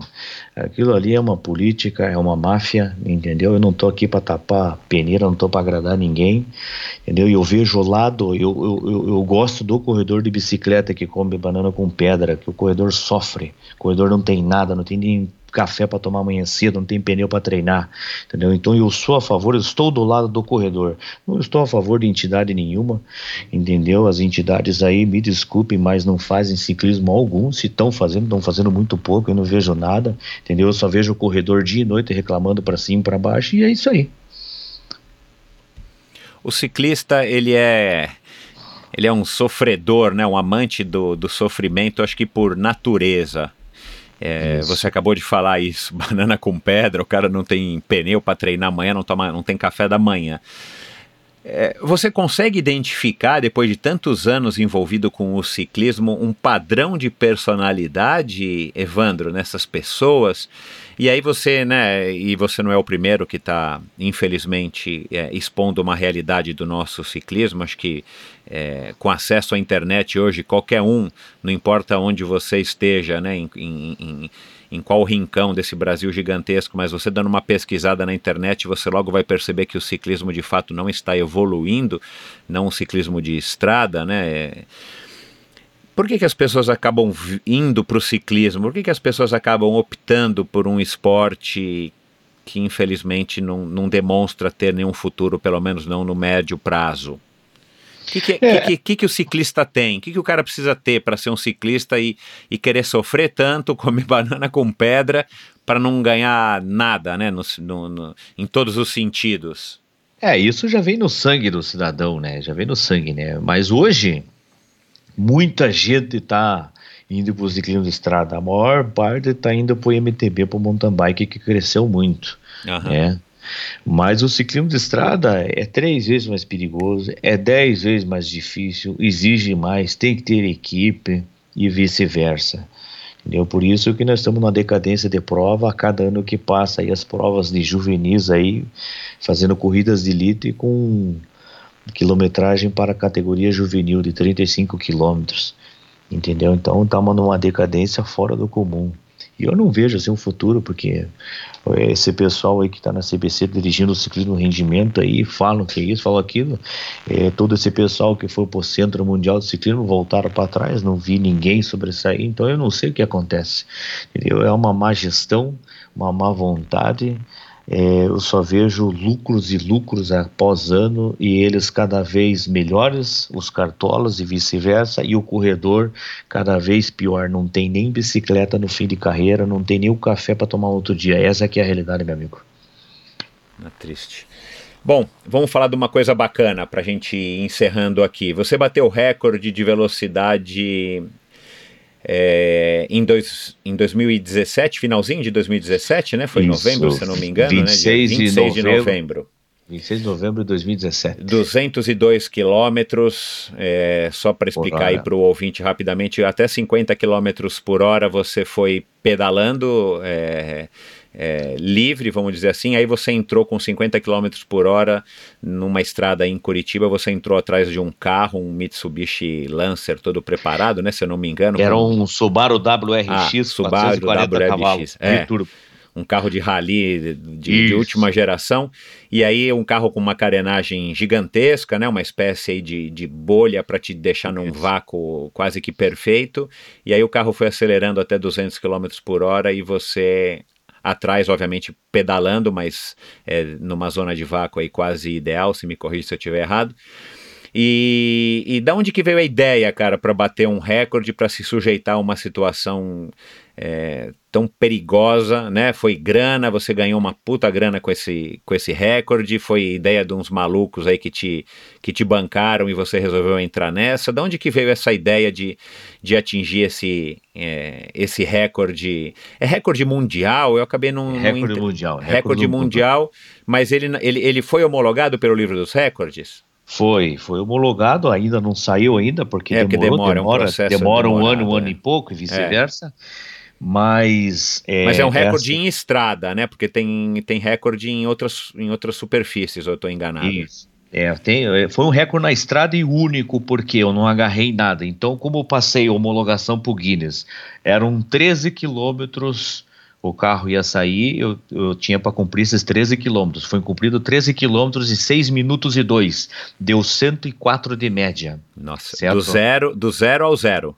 Zero ao zero. Então, como o regulamento era 13 quilômetros, eu fiz, resolvi fazer na estrada, que é três vezes, quatro vezes mais perigoso que fizer no deserto do sal, visando uma, é, uma, uma, uma, coisa lá na frente de fazer no deserto de Yuma para Bolívia, que vamos daqui um ano para chegar a 290 Isso, é, km por hora. curioso aí por essa história. Mas fala eu... do, do, da ideia do, do recorde, de, da onde que é. nasceu é. essa ideia? Ah, essa ideia é minha mesmo, né? Porque eu sempre fui um cara audacioso, né? Eu, eu, como diz, cada macaco no seu galho. Eu sou bom no que eu faço, entendeu? E nesse sentido aí, sou o melhor do mundo, fiz sem agarrar em nada, quebrando a barreira do vento. É o contrário, né? Ninguém me ban ban bancou nada, os patrocinadores bancaram, mas eu gastei aí uma bagatela aí quase 100, 140 mil reais para fazer tudo isso daí. Agora que vem os frutos, né? E a carenagem, a carenagem é uma carenagem até pequena, porque ela ia até a metade do garfo. A impressão que era grande é porque ela foi plotada, certo? A carenagem de acrílicos envolvido tudo no, no, no, laboratório aqui de Curitiba e tal. A carenagem ia até a metade do garfo. Da metade do garfo para trás, eu estava no vento. Por quê? Para sobrar, para mim fazer lá na frente. Entendeu? Então foi muito difícil. O vento estava a 22 km por hora é, virou o tempo aqui em Curitiba. É, foi muito difícil. Você tinha, um, você tinha um dia só para realizar ou você um combinou dia. com a polícia, sei lá, de sexta a um domingo? Dia. Um dia para fazer, porque a rodovia federal ela foi fechada os dois sentidos. Eram, eram, eu tinha protocolado no governo do estado esse evento. Era um evento internacional homologado, certo, pelo Guinness e outras entidades né? E eu não podia, eu só tinha uma tentativa. Uma porque nós estamos no Brasil, outra, segunda tentativa, você não pode pedir o direito de ir e vir do cidadão. Então eu tinha o direito de 30 claro, minutos é. para fazer esse evento na rodovia federal. Foi feito seis tipos de alvará do governo, né? Fizemos, deu tudo certo, né? Mas eu fiz de uma maneira para não errar meio centavo, porque se eu errasse meio centavo ia me comprometer é todo mundo. Então foram os últimos três anos eu trabalhei duro em cima disso aí. Os últimos seis meses eu, motorista, é, treinamos direto em cima disso daí para não acontecer nenhum tipo de erro, né? Mas foi muito difícil porque na casa dos 140 por hora é, o batimento já estava 212 por minuto. Então já estava já ofegante, né? Eu acredito que se tivesse vento a favor, o batimento estava aí 198, 190 BPM por minuto, nós íamos chegar aí a, aí a 210, 211 por hora. Esse era o cálculo, né? Quem que te ajudou nessa empreitada, assim? Porque é, é claro que não é simples, é, exige um, um certo estudo, uma preparação Quem é que, quem é que ficou aí nesses três anos lado a lado com você, é, alimentando esse sonho e tocando para frente esse projeto? E eu, eu e o Eros de Conto do Saga é, Intervention, né? Esse é o Eros de Conto, um amigo meu, velejador, né? Amigo do Almir Klink, os amigos dele lá que ele gosta de velejar, né? E o Eros sempre foi um cara assim ousado também, né? E eu quando eu encontrei ele na loja do amigo meu, aí em Curitiba, loja de carro, e eu falei, pô, esse carro aí anda bastante, pô, aguenta pegar uns 180 por hora, pô, claro. Daí eu falei para ele, cara, vamos pegar um vácuo esse carro, eu atrás de bicicleta. Não, vamos embora, vamos fazer então. Porém, eu falei, cara, esse cara tem pedigree, esse cara vai fazer comigo. e acabou fazendo o Eros, ficou comigo os últimos três anos, cumpriu, honrou com essa empreitada nossa, e ele está dentro desse projeto do Salário de Yume agora, aí que nós vamos aí daqui oito meses, um ano, que o projeto está pronto, falta vir os patrocinadores grandes agora que vem, é que esse, esse projeto é o meu Salário do Yume da Bolívia. Peraí, mas peraí, você ganhou grana com esse recorde? É... Muito a... pouco dinheiro, eu tive que tirar dinheiro do bolso, eu gastei aí quase 150 mil reais para fazer tudo isso aí. Eu achei que você tivesse feito pelo menos alguma ah, coisa. Não, eu não ganhei nada. Hoje eu ganho com os vídeos virais meu, né? Ganhei uma granainha, grana legal aí. Mas eu gastei nisso aí, né? Visando lá na frente fazer uma coisa legal. Lá fora, desbancando os norte-americanos e vice-versa, sem agarrar em nada, né? Mas eu não tive lucro nenhum aí fazendo esse coisa. E, e, e a sensação, a, sensação de, de, de, dever cumprido, né? O fato de você ter conseguido bater o recorde. É, do ponto de vista esportivo, você acha que foi a, a tua maior conquista? Assim, a maior foi. alegria, a maior, maior vitória que você teve? Foi, foi a maior vitória que eu tive, que é um troço assim surreal. Quem viu, viu no dia eu passar 200 lá embaixo, lá no final da reta lá, entendeu? Foi o uma pneu coisa era única. pneu tubular, era o pneu maciço? Que pneu que você usou? É, é um pneu feito pela Continental, o pneu foi desenvolvido para alta velocidade, até indico, galera, não façam isso aí, que é mega perigoso. é, é, verdade, cara. A bicicleta, é, é sim, é uma Caloi 10 melhorada, entre aspas, uma Giant TCX de ciclocross quadro com, somente com uma engrenagem maior. Eu fiz na configuração ciclista bicicleta normal. Né? Mas o quadro, era... tava, o quadro foi reforçado ou era um quadro. Não, o quadro é um quadro normal do ciclocross, porque a caixa de centro é mais alta, porque a coroa era grande. Exato, como ela é. tinha 105 dedos, ela estava dois dedos do chão para pegar. Aham. 3 centímetros do chão pegava a engrenagem do chão. Então era uma engrenagem muito grande. Entendeu? Então. É, o garfo feito... tinha algum reforço na espiga? Não, o garfo é um garfo forte mesmo, porque a bicicleta de ciclocross é forte, então ela suportava essa bicicleta. A única coisa que eu coloquei no tubo do meio é 7 quilos de chumbo para não levantar voo a partir Sim. dos 180, 180 claro. km por hora por causa das moléculas do vento. A partir dos 180 por hora, eu estou com 35 quilos entre eu e a bicicleta, então o perigo aumenta. É. É, eu faço então ideia. eu não pude, no meu consciente eu não podia ficar três palmos para trás do carro, sendo que eu fiquei uma bicicleta para trás. Então foi pura sorte, é, diz o ditado, né? A mente domina a matéria. Então o psicológico meu estava muito forte, eu e o motorista se isolamos aí, faltando uma semana antes. Ninguém falava com a gente porque o estresse é muito grande, era uma coisa única, era um momento único e acabamos fazendo o que deu. Quem foi, foi o motorista? Eros de Conto. Ah, foi o Eros de Conto que foi o motorista também? É, Eros de Conto. Entendi. É, bom, qual é a história desse novo recorde, dessa ideia? Vamos divulgar aqui para o pessoal. Quem sabe aí tem gente que, que conhece gente que tenha interesse em te ajudar de alguma maneira e tal.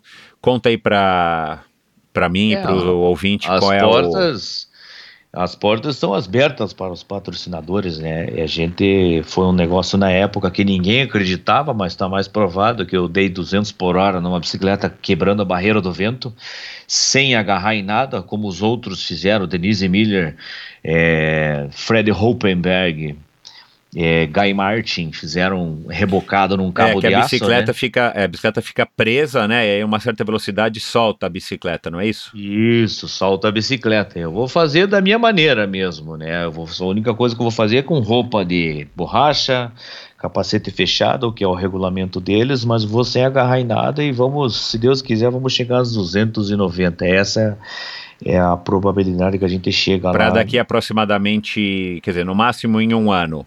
No máximo em um ano, porque E vai ser na Bolívia, no salário de Uni.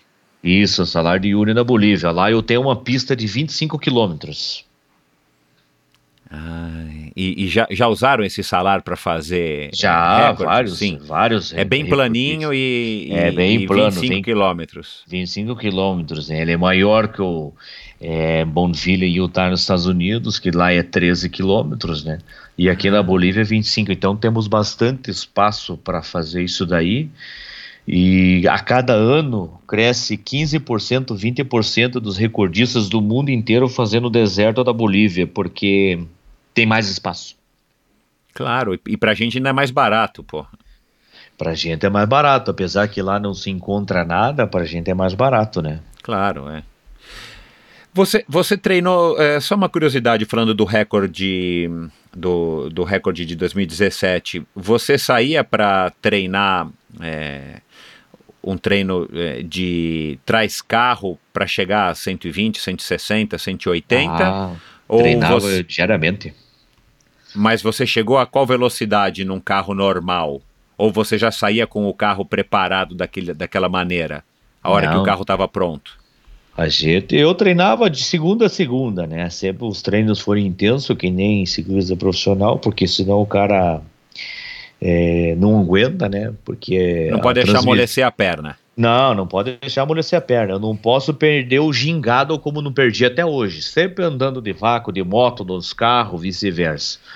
Entendeu? Então estávamos sempre treinando. Mas qual velocidade que você atingiu atrás de um carro antes de bater o recorde? Você chegou a atingir 160, eh, 180? Cheguei, cheguei, cheguei. Tanto que a Polícia Federal queria nos prender, né? Ministério Público, vice-versa. A Polícia Federal queria me prender. Meu Tive Deus uma reunião com eles lá. E eu falei, tivemos uma reunião antes, né? Eu falei, cara, eu peço desculpa aqui, eu toda a cúpula da Polícia Federal, porque eu tinha que fazer esses treinos.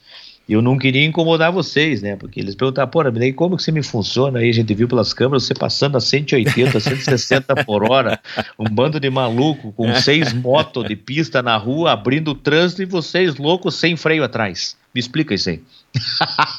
Meu Deus do céu. Então foi maluco. Parecia cena de filme de triplo X os treinos. Os treinos saíam às 6 horas da manhã, cinco motos na frente, rasgando o lado eh, esquerdo da pista.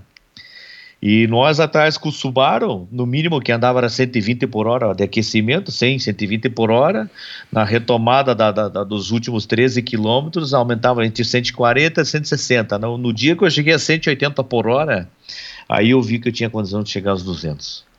E foi a velocidade máxima que você atingiu antes do, do recorde?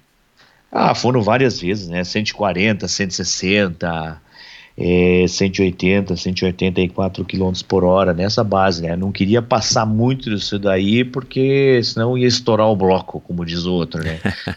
É, nós queríamos chegar a essa velocidade para ver como é que se comportava a bicicleta no vento, né? Porque você chega, sair da Então. casa 160 por hora, 170 para chegar nos 200, meu amigo, é, é, é uma eternidade, digamos assim, porque venta demais, chacoalha demais, o perigo aumenta, É. a bicicleta chacoalha, daí você tem que ter o equilíbrio, né? Você tem que ter o equilíbrio da mente, a performance e tudo que está em volta de você e cuidando de alguém para não atravessar na sua frente, porque por mais que tinha as motos na frente contratadas para abrir o trânsito, é muito complicado, porque é muito rápido, você não vê nada. Exatamente, eu faço, eu faço, quer dizer, eu, eu nunca acho que nem andei a- de, de carro a 200 km por hora, mas eu faço ideia. Eu peguei já 101, se eu não me engano, numa descida de bicicleta e a bicicleta mais voa do que vai no chão, numa bicicleta comum, É. né, sem vento, se- sem, sem vácuo nem nada. Eu não faço nem ideia, ou faço ideia de que acima de 120, 150, meu Deus do céu, cara, deve ser um negócio. É, É. Você teve algum, você teve algum momento durante esses três anos que você quase desistiu? Tipo, sei quase, lá. em- quase, quase desisti assim nas últimas duas semanas, né? Meu pai brigando comigo o dia inteiro, que vai acontecer isso, que vai acontecer aquilo, Ah, e tá. vice-versa. Tivemos uma discussão feia, porque eu- todo mundo fica nervoso, né? Exato, exato. É, mas eu tinha uma calma, né, uma experiência, um know-how muito grande. Eu falei pra ele, cara, você hoje você não vai no treino, porque hoje é um negócio sério, o evento é meu, eu que vou fazer, tá tudo certo, fica tranquilo. Ele tremia mais que vara verde, né? Porque é uma velocidade absurda, tanto que nós tivemos três equipes de filmagem, nenhuma equipe conseguiu filmar umas imagens legal a essa velocidade, porque quando chegava lá, cara, eu quero que você tire o braço a 140 por hora, faça um take assim, assim, assado. O cara pensava duas vezes, né? O teu pa- no dia do teste, o teu pai foi? No dia do teste, no dia do recorde, o teu Foi. pai foi? Foi, foi no dia do Suando recorde, frio. Suando frio, foi no carro da frente, né? Que tava acompanhando com as câmeras ali. Você falou assim: se eu não infarto agora, não infarto mais. Porque a, Michael, a velocidade é muito grande, Michael. A velocidade é muito grande. no- no- chegou nos 190, eu não via mais nada. O, o óculos chegou a voar do rosto. É, então. Não, chega, não cheguei a ver nada. Ô, ô, Evandro, como é que vai ser, cara? 290. O que que vai, o que que vai ter que mudar para que você que, que você consiga atingir essa velocidade sem estar amarrado no carro? Ah, a diferença é que não é um carro de corrida, né? É um carro normal de rua, claro que potente, uma BMW X6. né? Esse carro aí vem com quase 700 cavalos de fábrica, pneu preparado, o carro já vem pronto, né?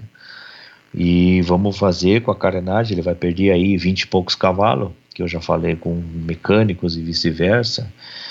E Ele vai perder por per- causa da resistência que a carenagem vai trazer, tá? Vai trazer a resistência, né? E a bicicleta vai ser a mesma bicicleta que o Guy Martin, o lendário Guy Martin, o inglês lá, usou, né?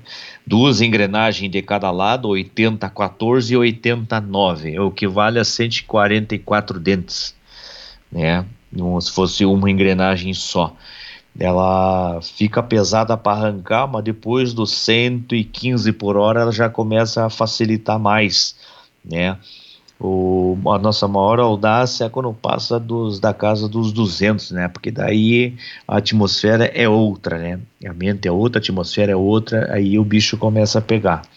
Mas se Deus quiser, vamos chegar a essa velocidade extrema, né? Aí vamos, vamos tentar desbancar aí a- o mundo, o universo aí, os norte-americanos e vice-versa, e vamos fazer uma coisa única, trazer aí a nossa bandeira de para o nosso país e que nós somos capazes também, nós temos um cara bom aqui. O que que, o que que você vai ter que mudar no teu treino? Você já pensou para que você consiga atingir, atingir os 290 ou tecnicamente no treino você não vai ter que mudar nada? Não, treino chega, os treinos são o mesmo, né? Ciclismo performance, o ca- parte de cardio bem forte, musculação bastante, porque tem que ter muita explosão, né? E Qu- quantos RPM você chegou no máximo é, nos 202 km por hora? Você tinha algum medidor lá de RPM? Tinha, tinha o medidor de RPM. Eu acredito que, eu não me lembro assim de cabeça, eu acho que foi 126 RPM por minuto. Se É, não que, me já engano. é, que, já, que já é bastante. Também você não pode girar muito, porque senão você fica muito Isso. instável, né? E fica muito estável, a roda traseira começa a jogar. A apesar jogar. Do, do, É. do, do chumbo que eu tinha na bicicleta, e como a coroa era um peso de cinco dentes de um lado, é, 5 quilos de um lado, a, a, a coroa pesa 5,5 kg, certo? Aham. E do outro lado eu tinha que compensar com chumbo amarrado ao pé de vela para compensar, porque com a velocidade a bicicleta começava a entortar Ah. para o lado. Entendeu? Então, Então Caramba. foram, foram vários testes. É, O pé de vela era o quê? especial. 185 ou era um pé de vela mais curto? O pé de vela 175 mesmo. Tá. Bicicleta, o pé de vela 175, rodas de alumínio com roda chata. Eu testei essa bicicleta no dinamômetro de carro a 270 por hora. Ah, que legal. É, eu, fo- foram feitos vários testes. claro, claro. Os caras me seguraram em cima do dinamômetro, tudo, pra ver se a bicicleta aguentava. Eu não fui assim, E- na loucura, e- como eu fazer. Não, Claro, não, eu sei. calculado. Em termos de pedal, como é que, que, tipo de taco, como é que você fez para que de repente não escapasse o pé do pedal? Não, tá, taco normal. Taco look Pedal normal, look com taco pedal novo. look, taco novo.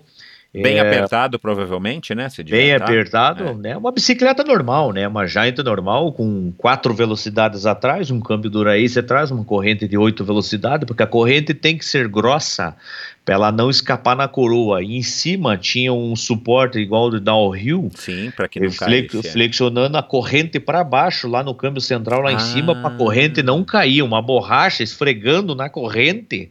Justamente para a corrente não pular, porque se a corrente dá um pulo, Meu Deus do céu. a a- Nem a- é- ela entra debaixo do pneu da bicicleta, esquece. Nossa, o cara, esquece. Não, o cara sai voando lá 3 km. E você largou com quantas libras no pneu, você lembra? Com menos para. 110 libras mesmo. Ah, tá. É, 110 libras, mas o pneu, contando com o Que pneu que é esse Continental? É um Continental É para altas é velocidades? E para alta velocidade. Esse pneu aí me custou 1.200 dólares cada um. Nossa senhora, mas que, que, que, que modelo que é? É um É modelo. o Continental Four Season, só que ele é um Four Season para velocidade. Na verdade, ele é só Uau. Four Season pelo nome, né? Claro, É claro. Four Season, mas ele desenvolveu... Mas você tem, que, você tem que encomendar isso, porque não tem para vender na loja, né? Não, eu falei com a Continental, a Continental fez os pneus para velocidade, eu falei que ia quebrar um recorde aqui, e eles resolveram fazer. Fa- Falar, não, fazemos tudo, mas vai ter um custo, tanto tal. Não temos Meu interesse, Deus mas a gente faz o pneu para você. Como eu tava, eu não queria correr riscos assim com câmera e pneu.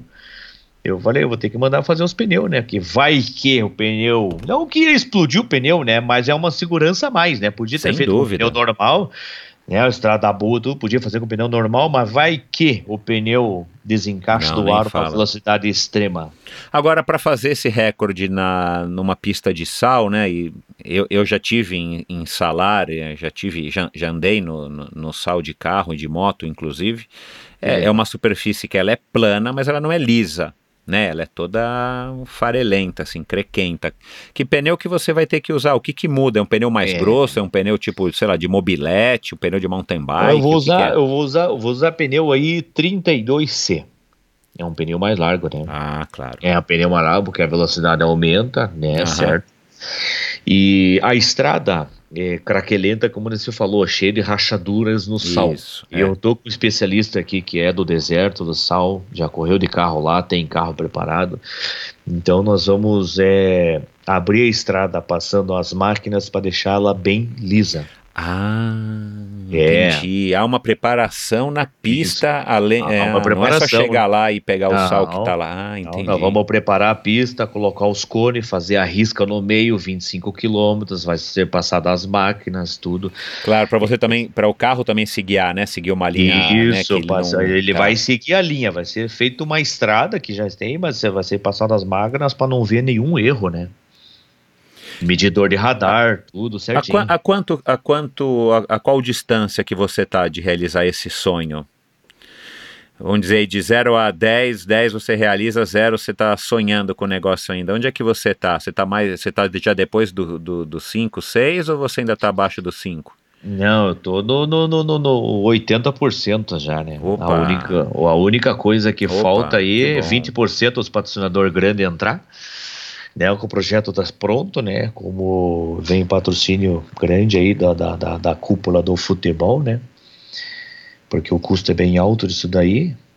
E, mas vai dar certo, cara. Vai dar certo. Você É, não pode falar quem são os patrocinadores que já estão com não, você? ainda, ai- ainda não, mas Tá. eu tô envolvido aí com o pessoal do futebol, né? Porque onde tem assim eu- o dinheiro hoje, né, para Aham.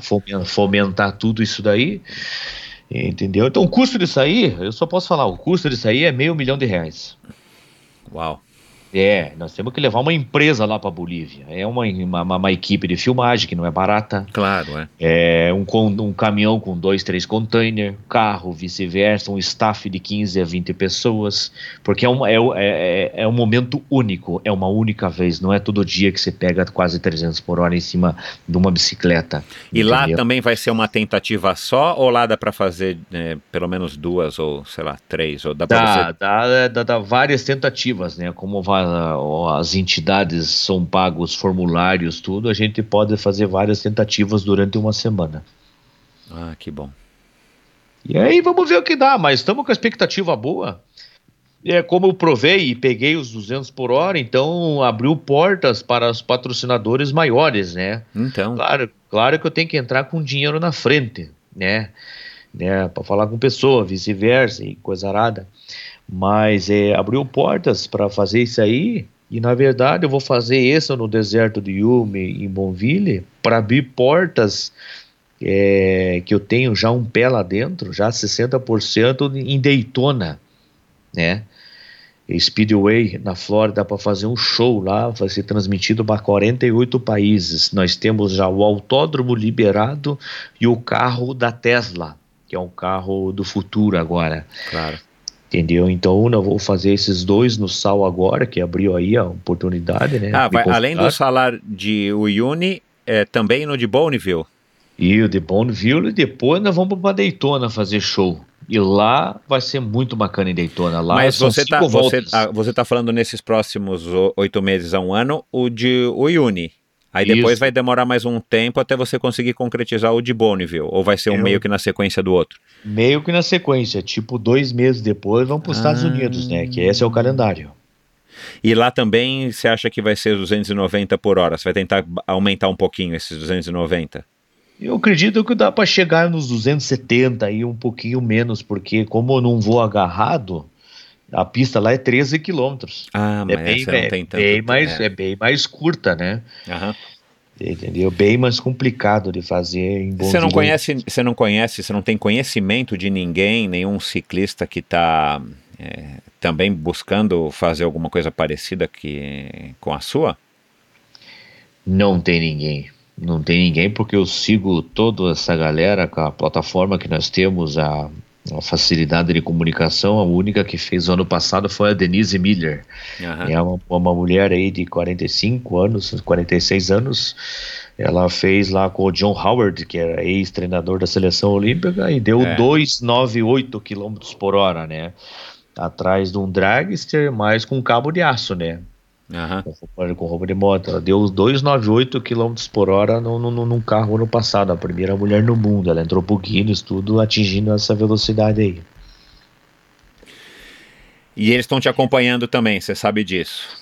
Então, acredito que estão me acompanhando, né? O americano faz de conta que não olha, mas eu acredito que olha pra gente. Eu tenho bastante conexão com o Guy Martin, né? O Guy Martin era para vir pro Brasil, mas ele não conseguiu vir. Mas nós estamos em conexão aí bastante com ele. E é um cara fabuloso. O cara é, o cara é 10, ele. O cara é fantástico. O cara faz de tudo. Ilha de Man, anda de bicicleta. E eu quero convidar ele para ir pro deserto de Yumi aqui agora, aqui, nessa nova empreita aí. Bacana. É, só para a gente ter uma noção, é, esse recorde, por conta de toda a logística envolvida, né, a parte técnica e logística, ele está mais para um recorde, tá, ele está mais para o automobilismo ou ele, ou ele ainda é um, uma coisa mais, mais ciclística mesmo? Porque, cara, é você mais... precisa ter um carro, né, com todos esse, esses cavalos, o carro precisa ser todo preparado, precisa ter um motorista, é, enfim, bem alinhado com o ciclista. E, claro, você precisa ter uma bicicleta, uma bicicleta com toda essas, essas preparação que você também falou. Mas eu tenho a impressão que, não sei, eu tenho a impressão que você fala muito aí de carro e tal, eu tenho a impressão que, que, que é meio a meio, né? Um, um, metade do recorde depende do carro, metade do recorde depende da bicicleta, vai. Ou não? Com, errado. Com, cer com, certeza, metade do carro ou metade da bicicleta, né? Porque é um, tem que ter uma sincronia muito grande entre o motorista e o ciclista. É, vamos dizer assim, até 200 por hora, qualquer um faz. Agora, meu amigo, passar da barreira dos 200 para chegar lá aos 290 é complicado. É certo que é uma reta só, é complicado assim, porque você tem que, a partir do momento que você quer fazer o negócio, você tem que cumprir. Eu penso dessa maneira. Eu vou até o fim. Entendeu? Claro que com segurança e tudo. É, e é aquele ditado, né? A mente domina a matéria, né? Então vai ser uma coisa única, é uma coisa assim fabulosa que nós vamos fazer e acredito que nós vamos entrar para a história. Vai ser um, uma coisa bem legal. E depois, depois de desse, desse recorde e de, e de você ter um show em, nos Estados Unidos, já tem alguma perspectiva para algum plano mais futuro, algum projeto aí que está enga, que tá engavetado, não, que está guardado aí no fundo aí da tua cabeça que você pretende realizar? Não, não tem nenhum e nem pretendo. Acho que depois dessa aí de chegar aí a, perto das casas dos 300, se der para chegar, é, eu acho que nós vamos parar, né? Vamos pensar mais em família, né? Porque eu já tô com 40 e poucos anos. Então, aliás, tenho... isso que eu ia falar, né? Para você talvez seja um pouquinho mais fácil porque você não tem a sua própria família. Mas você quer ter, né? Você quer, enfim, é, você quer, você quer constituir aí, a tua família. Com certeza, né? A idade chega e já tô cansado é, eu só estou aí porque gosto dos corredores, gosto do ciclismo, sou solteiro e vivo a vida intensamente, mas a idade vai pegando, vai chegando. E, enfim, cara, tudo passa, né? Então eu tenho aí cinco anos aí, né? 40, com 42, tenho mais cinco anos aí para para ficar nessa performance aí, depois quero dar uma descansada, aí chega de loucura, né? Exato, é. vou mandar só de carro, né? É, vamos andar de Quem carro. Quem sabe você vai pilotar para um, algum jovem ciclista tentando bater os 300 por hora. Vamos, vamos fazer outra coisa, vamos descansar, vamos fazer churrasco, passear na praia, fora porque olha, meu amigo, você andar aí acima da velocidade não é fácil, viu? É, falando de ciclismo, é, você deixa de fazer outras coisas na tua vida, eu tô perdendo muita coisa, assim, tipo, outras coisas legais de fazer, claro, né? É. é. cada escolha é uma é, renúncia, né? É, cada renúncia. Você tem que renunciar de muitas coisas para fazer o que eu tô fazendo. Eu acredito que se tivesse aí filhos, família, mulher, vice-versa, cara, se eu tivesse casado, eu já tinha me separado. ou você ah, tinha parado de pedalar ou você tinha se ah, separado? parar de pedalar, porque, olha, para aceitar um maluco que nem eu, cara, que fala em bicicleta e coisa arada, eh, performance 24 horas, não é fácil, viu?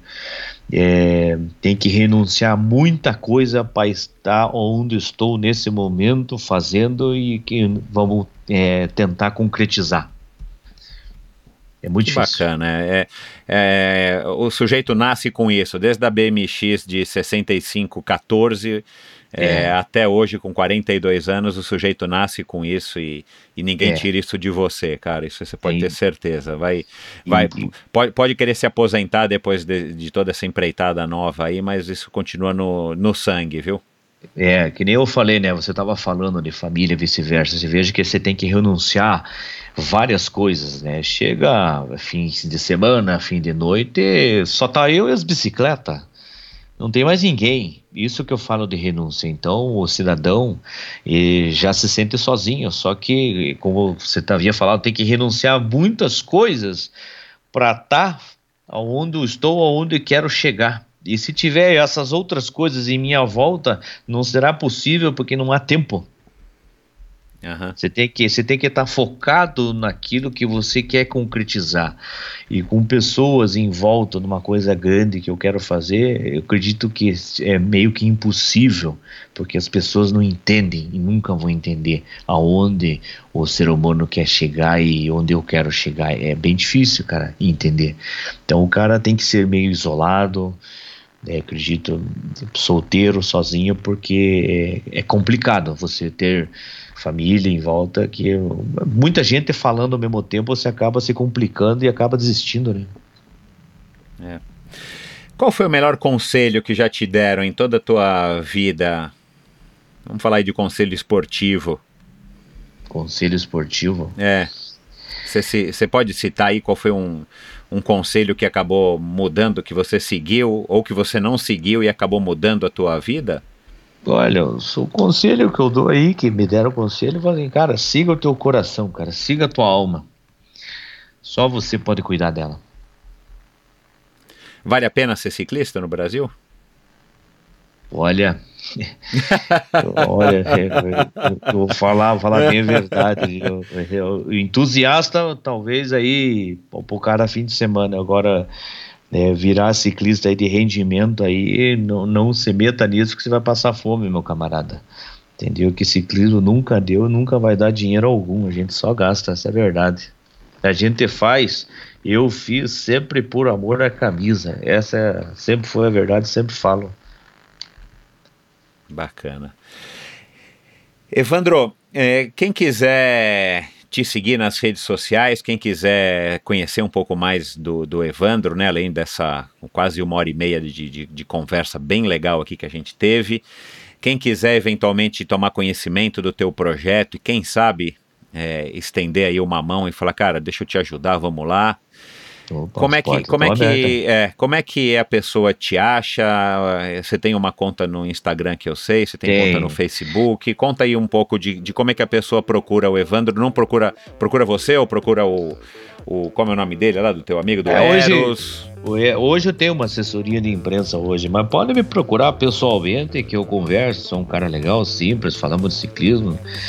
E pode procurar no Instagram lá, Portela Evandro, Evandro Portela no Facebook. E tô lá o tempo inteiro lá falando de ciclismo e colocando as coisas lá, o que tá acontecendo.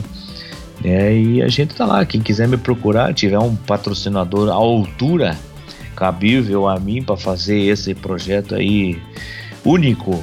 Né? Somos, eu acredito que nesse momento aí, se tiver cinco pensando no planeta Terra, a mesma coisa é muito. Mas se tiver alguém aí à altura que queira fazer essa audácia aí, em termos de patrocinador, é, é um nome que se o cara colocar vai ficar eternamente rodando, porque isso nunca vai sair aí das mídias, né? Sempre eternamente vai ficar rodando, que é uma coisa única.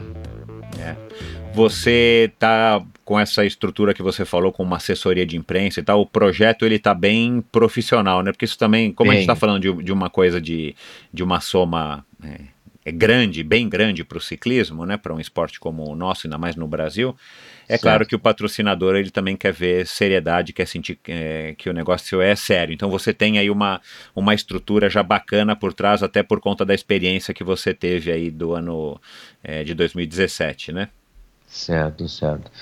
E o patrocinador, ah, cara, ele é, é, o- você está falando de assessoria de imprensa, né? Isso, É, é. Você tem, tá- ou, é, enfim, você tem gente por trás que está junto com Tem. você nesse projeto, né? Tem gente por trás aí. E na verdade a ass- assessoria de imprensa vai começar a borbulhar daqui 35 dias. Aí já começa a dar o start desse projeto aí do deserto do sal do Yumi, né? Aham. E, e por enquanto nós estamos aí publicando as coisas que tem que publicar, mas está sendo estudada. A assessoria já vai entrar, vai entrar por um ano e oito meses, né? Essa assessoria completa. E para o patrocinador é bom. Claro. O nome dele aparece em todos os lugares, né? Porque é uma coisa assim que não vai sair só em rede social. É ESPN, é UOL, todos os canais de comunicação, né? Que nem futebol. A Exato. mesma, a mesma proporção. Cara, que bom. Boa sorte aí nesse, nesse, nesse caminho agora aí para esse novo desafio. Parabéns aí por toda essa iniciativa, essa vontade, esse amor ao ciclismo.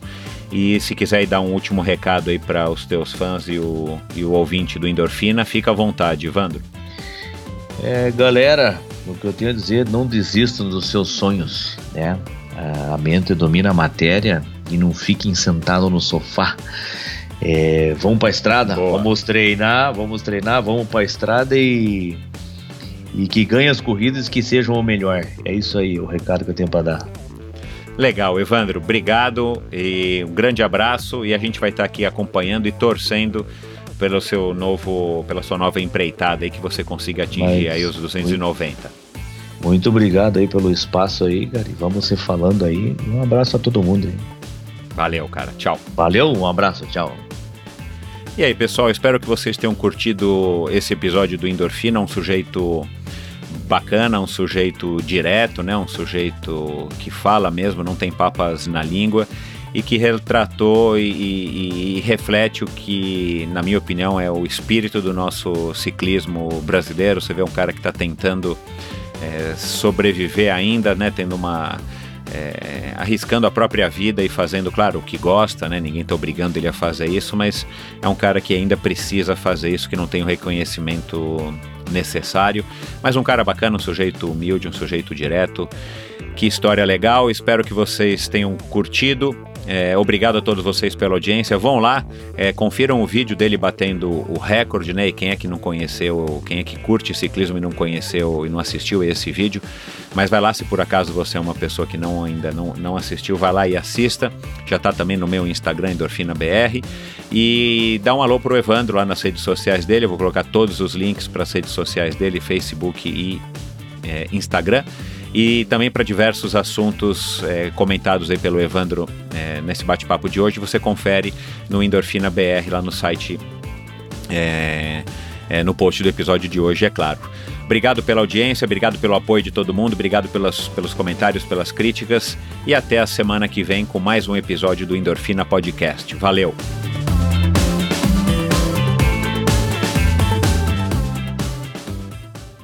Este episódio foi um oferecimento da Probiótica. Por sinal, tenho certeza de que você já tem acompanhado o trabalho muito legal que a Probiótica vem fazendo, investindo não apenas na fabricação de produtos de primeira linha, é claro, mas também ao patrocinar provas e atletas. Aliás, parabéns à Probiótica pela iniciativa.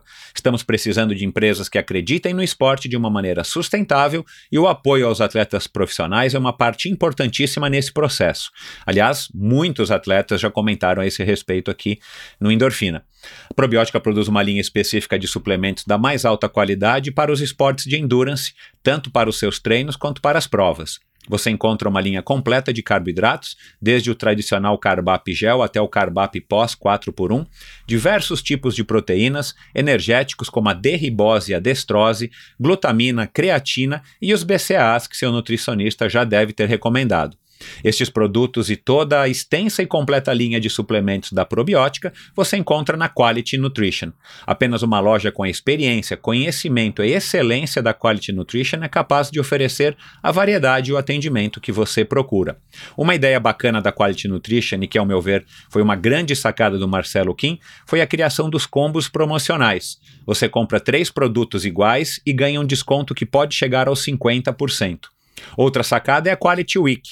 Em toda a última semana do mês, cerca de 80 produtos nacionais e importados entram em promoção, com descontos que também podem chegar aos 50%. Além dos três endereços em São Paulo, você pode comprar convenientemente de qualquer lugar do Brasil através da loja virtual da Quality Nutrition. Você tem literalmente na ponta dos dedos acesso a uma quantidade inimaginável de marcas e produtos. Acesse qualitynutritionloja.com.br e faça suas compras hoje mesmo. A Probiótica é patrocinadora oficial do circuito Ironman Brasil e 3-Day Series 2019 probiotica.com.br. Acesse o site agora mesmo e conheça a linha completa de produtos da Probiótica. No Instagram, Probiótica Oficial e Quality Nutrition Loja. Siga os perfis e fique por dentro das últimas novidades dessas duas marcas. Obrigado por ouvir esse episódio do Endorfina. Acesse o endorfinabr.com, vá no post do episódio de hoje para conhecer um pouco mais sobre o meu convidado e alguns assuntos abordados em nossa conversa. Lá você ainda encontra todos os episódios do Endorfina e uma galeria de fotos da história do triatlon brasileiro. Se você curtiu, colabore assinando Endorfina na iTunes Store ou Spotify e compartilhando com seus amigos. Lembre-se de enviar suas sugestões, críticas e comentários através do perfil Endorfina BR no Instagram ou através do Endorfina com Michel Bogli no Facebook. Um abraço e até a semana que vem.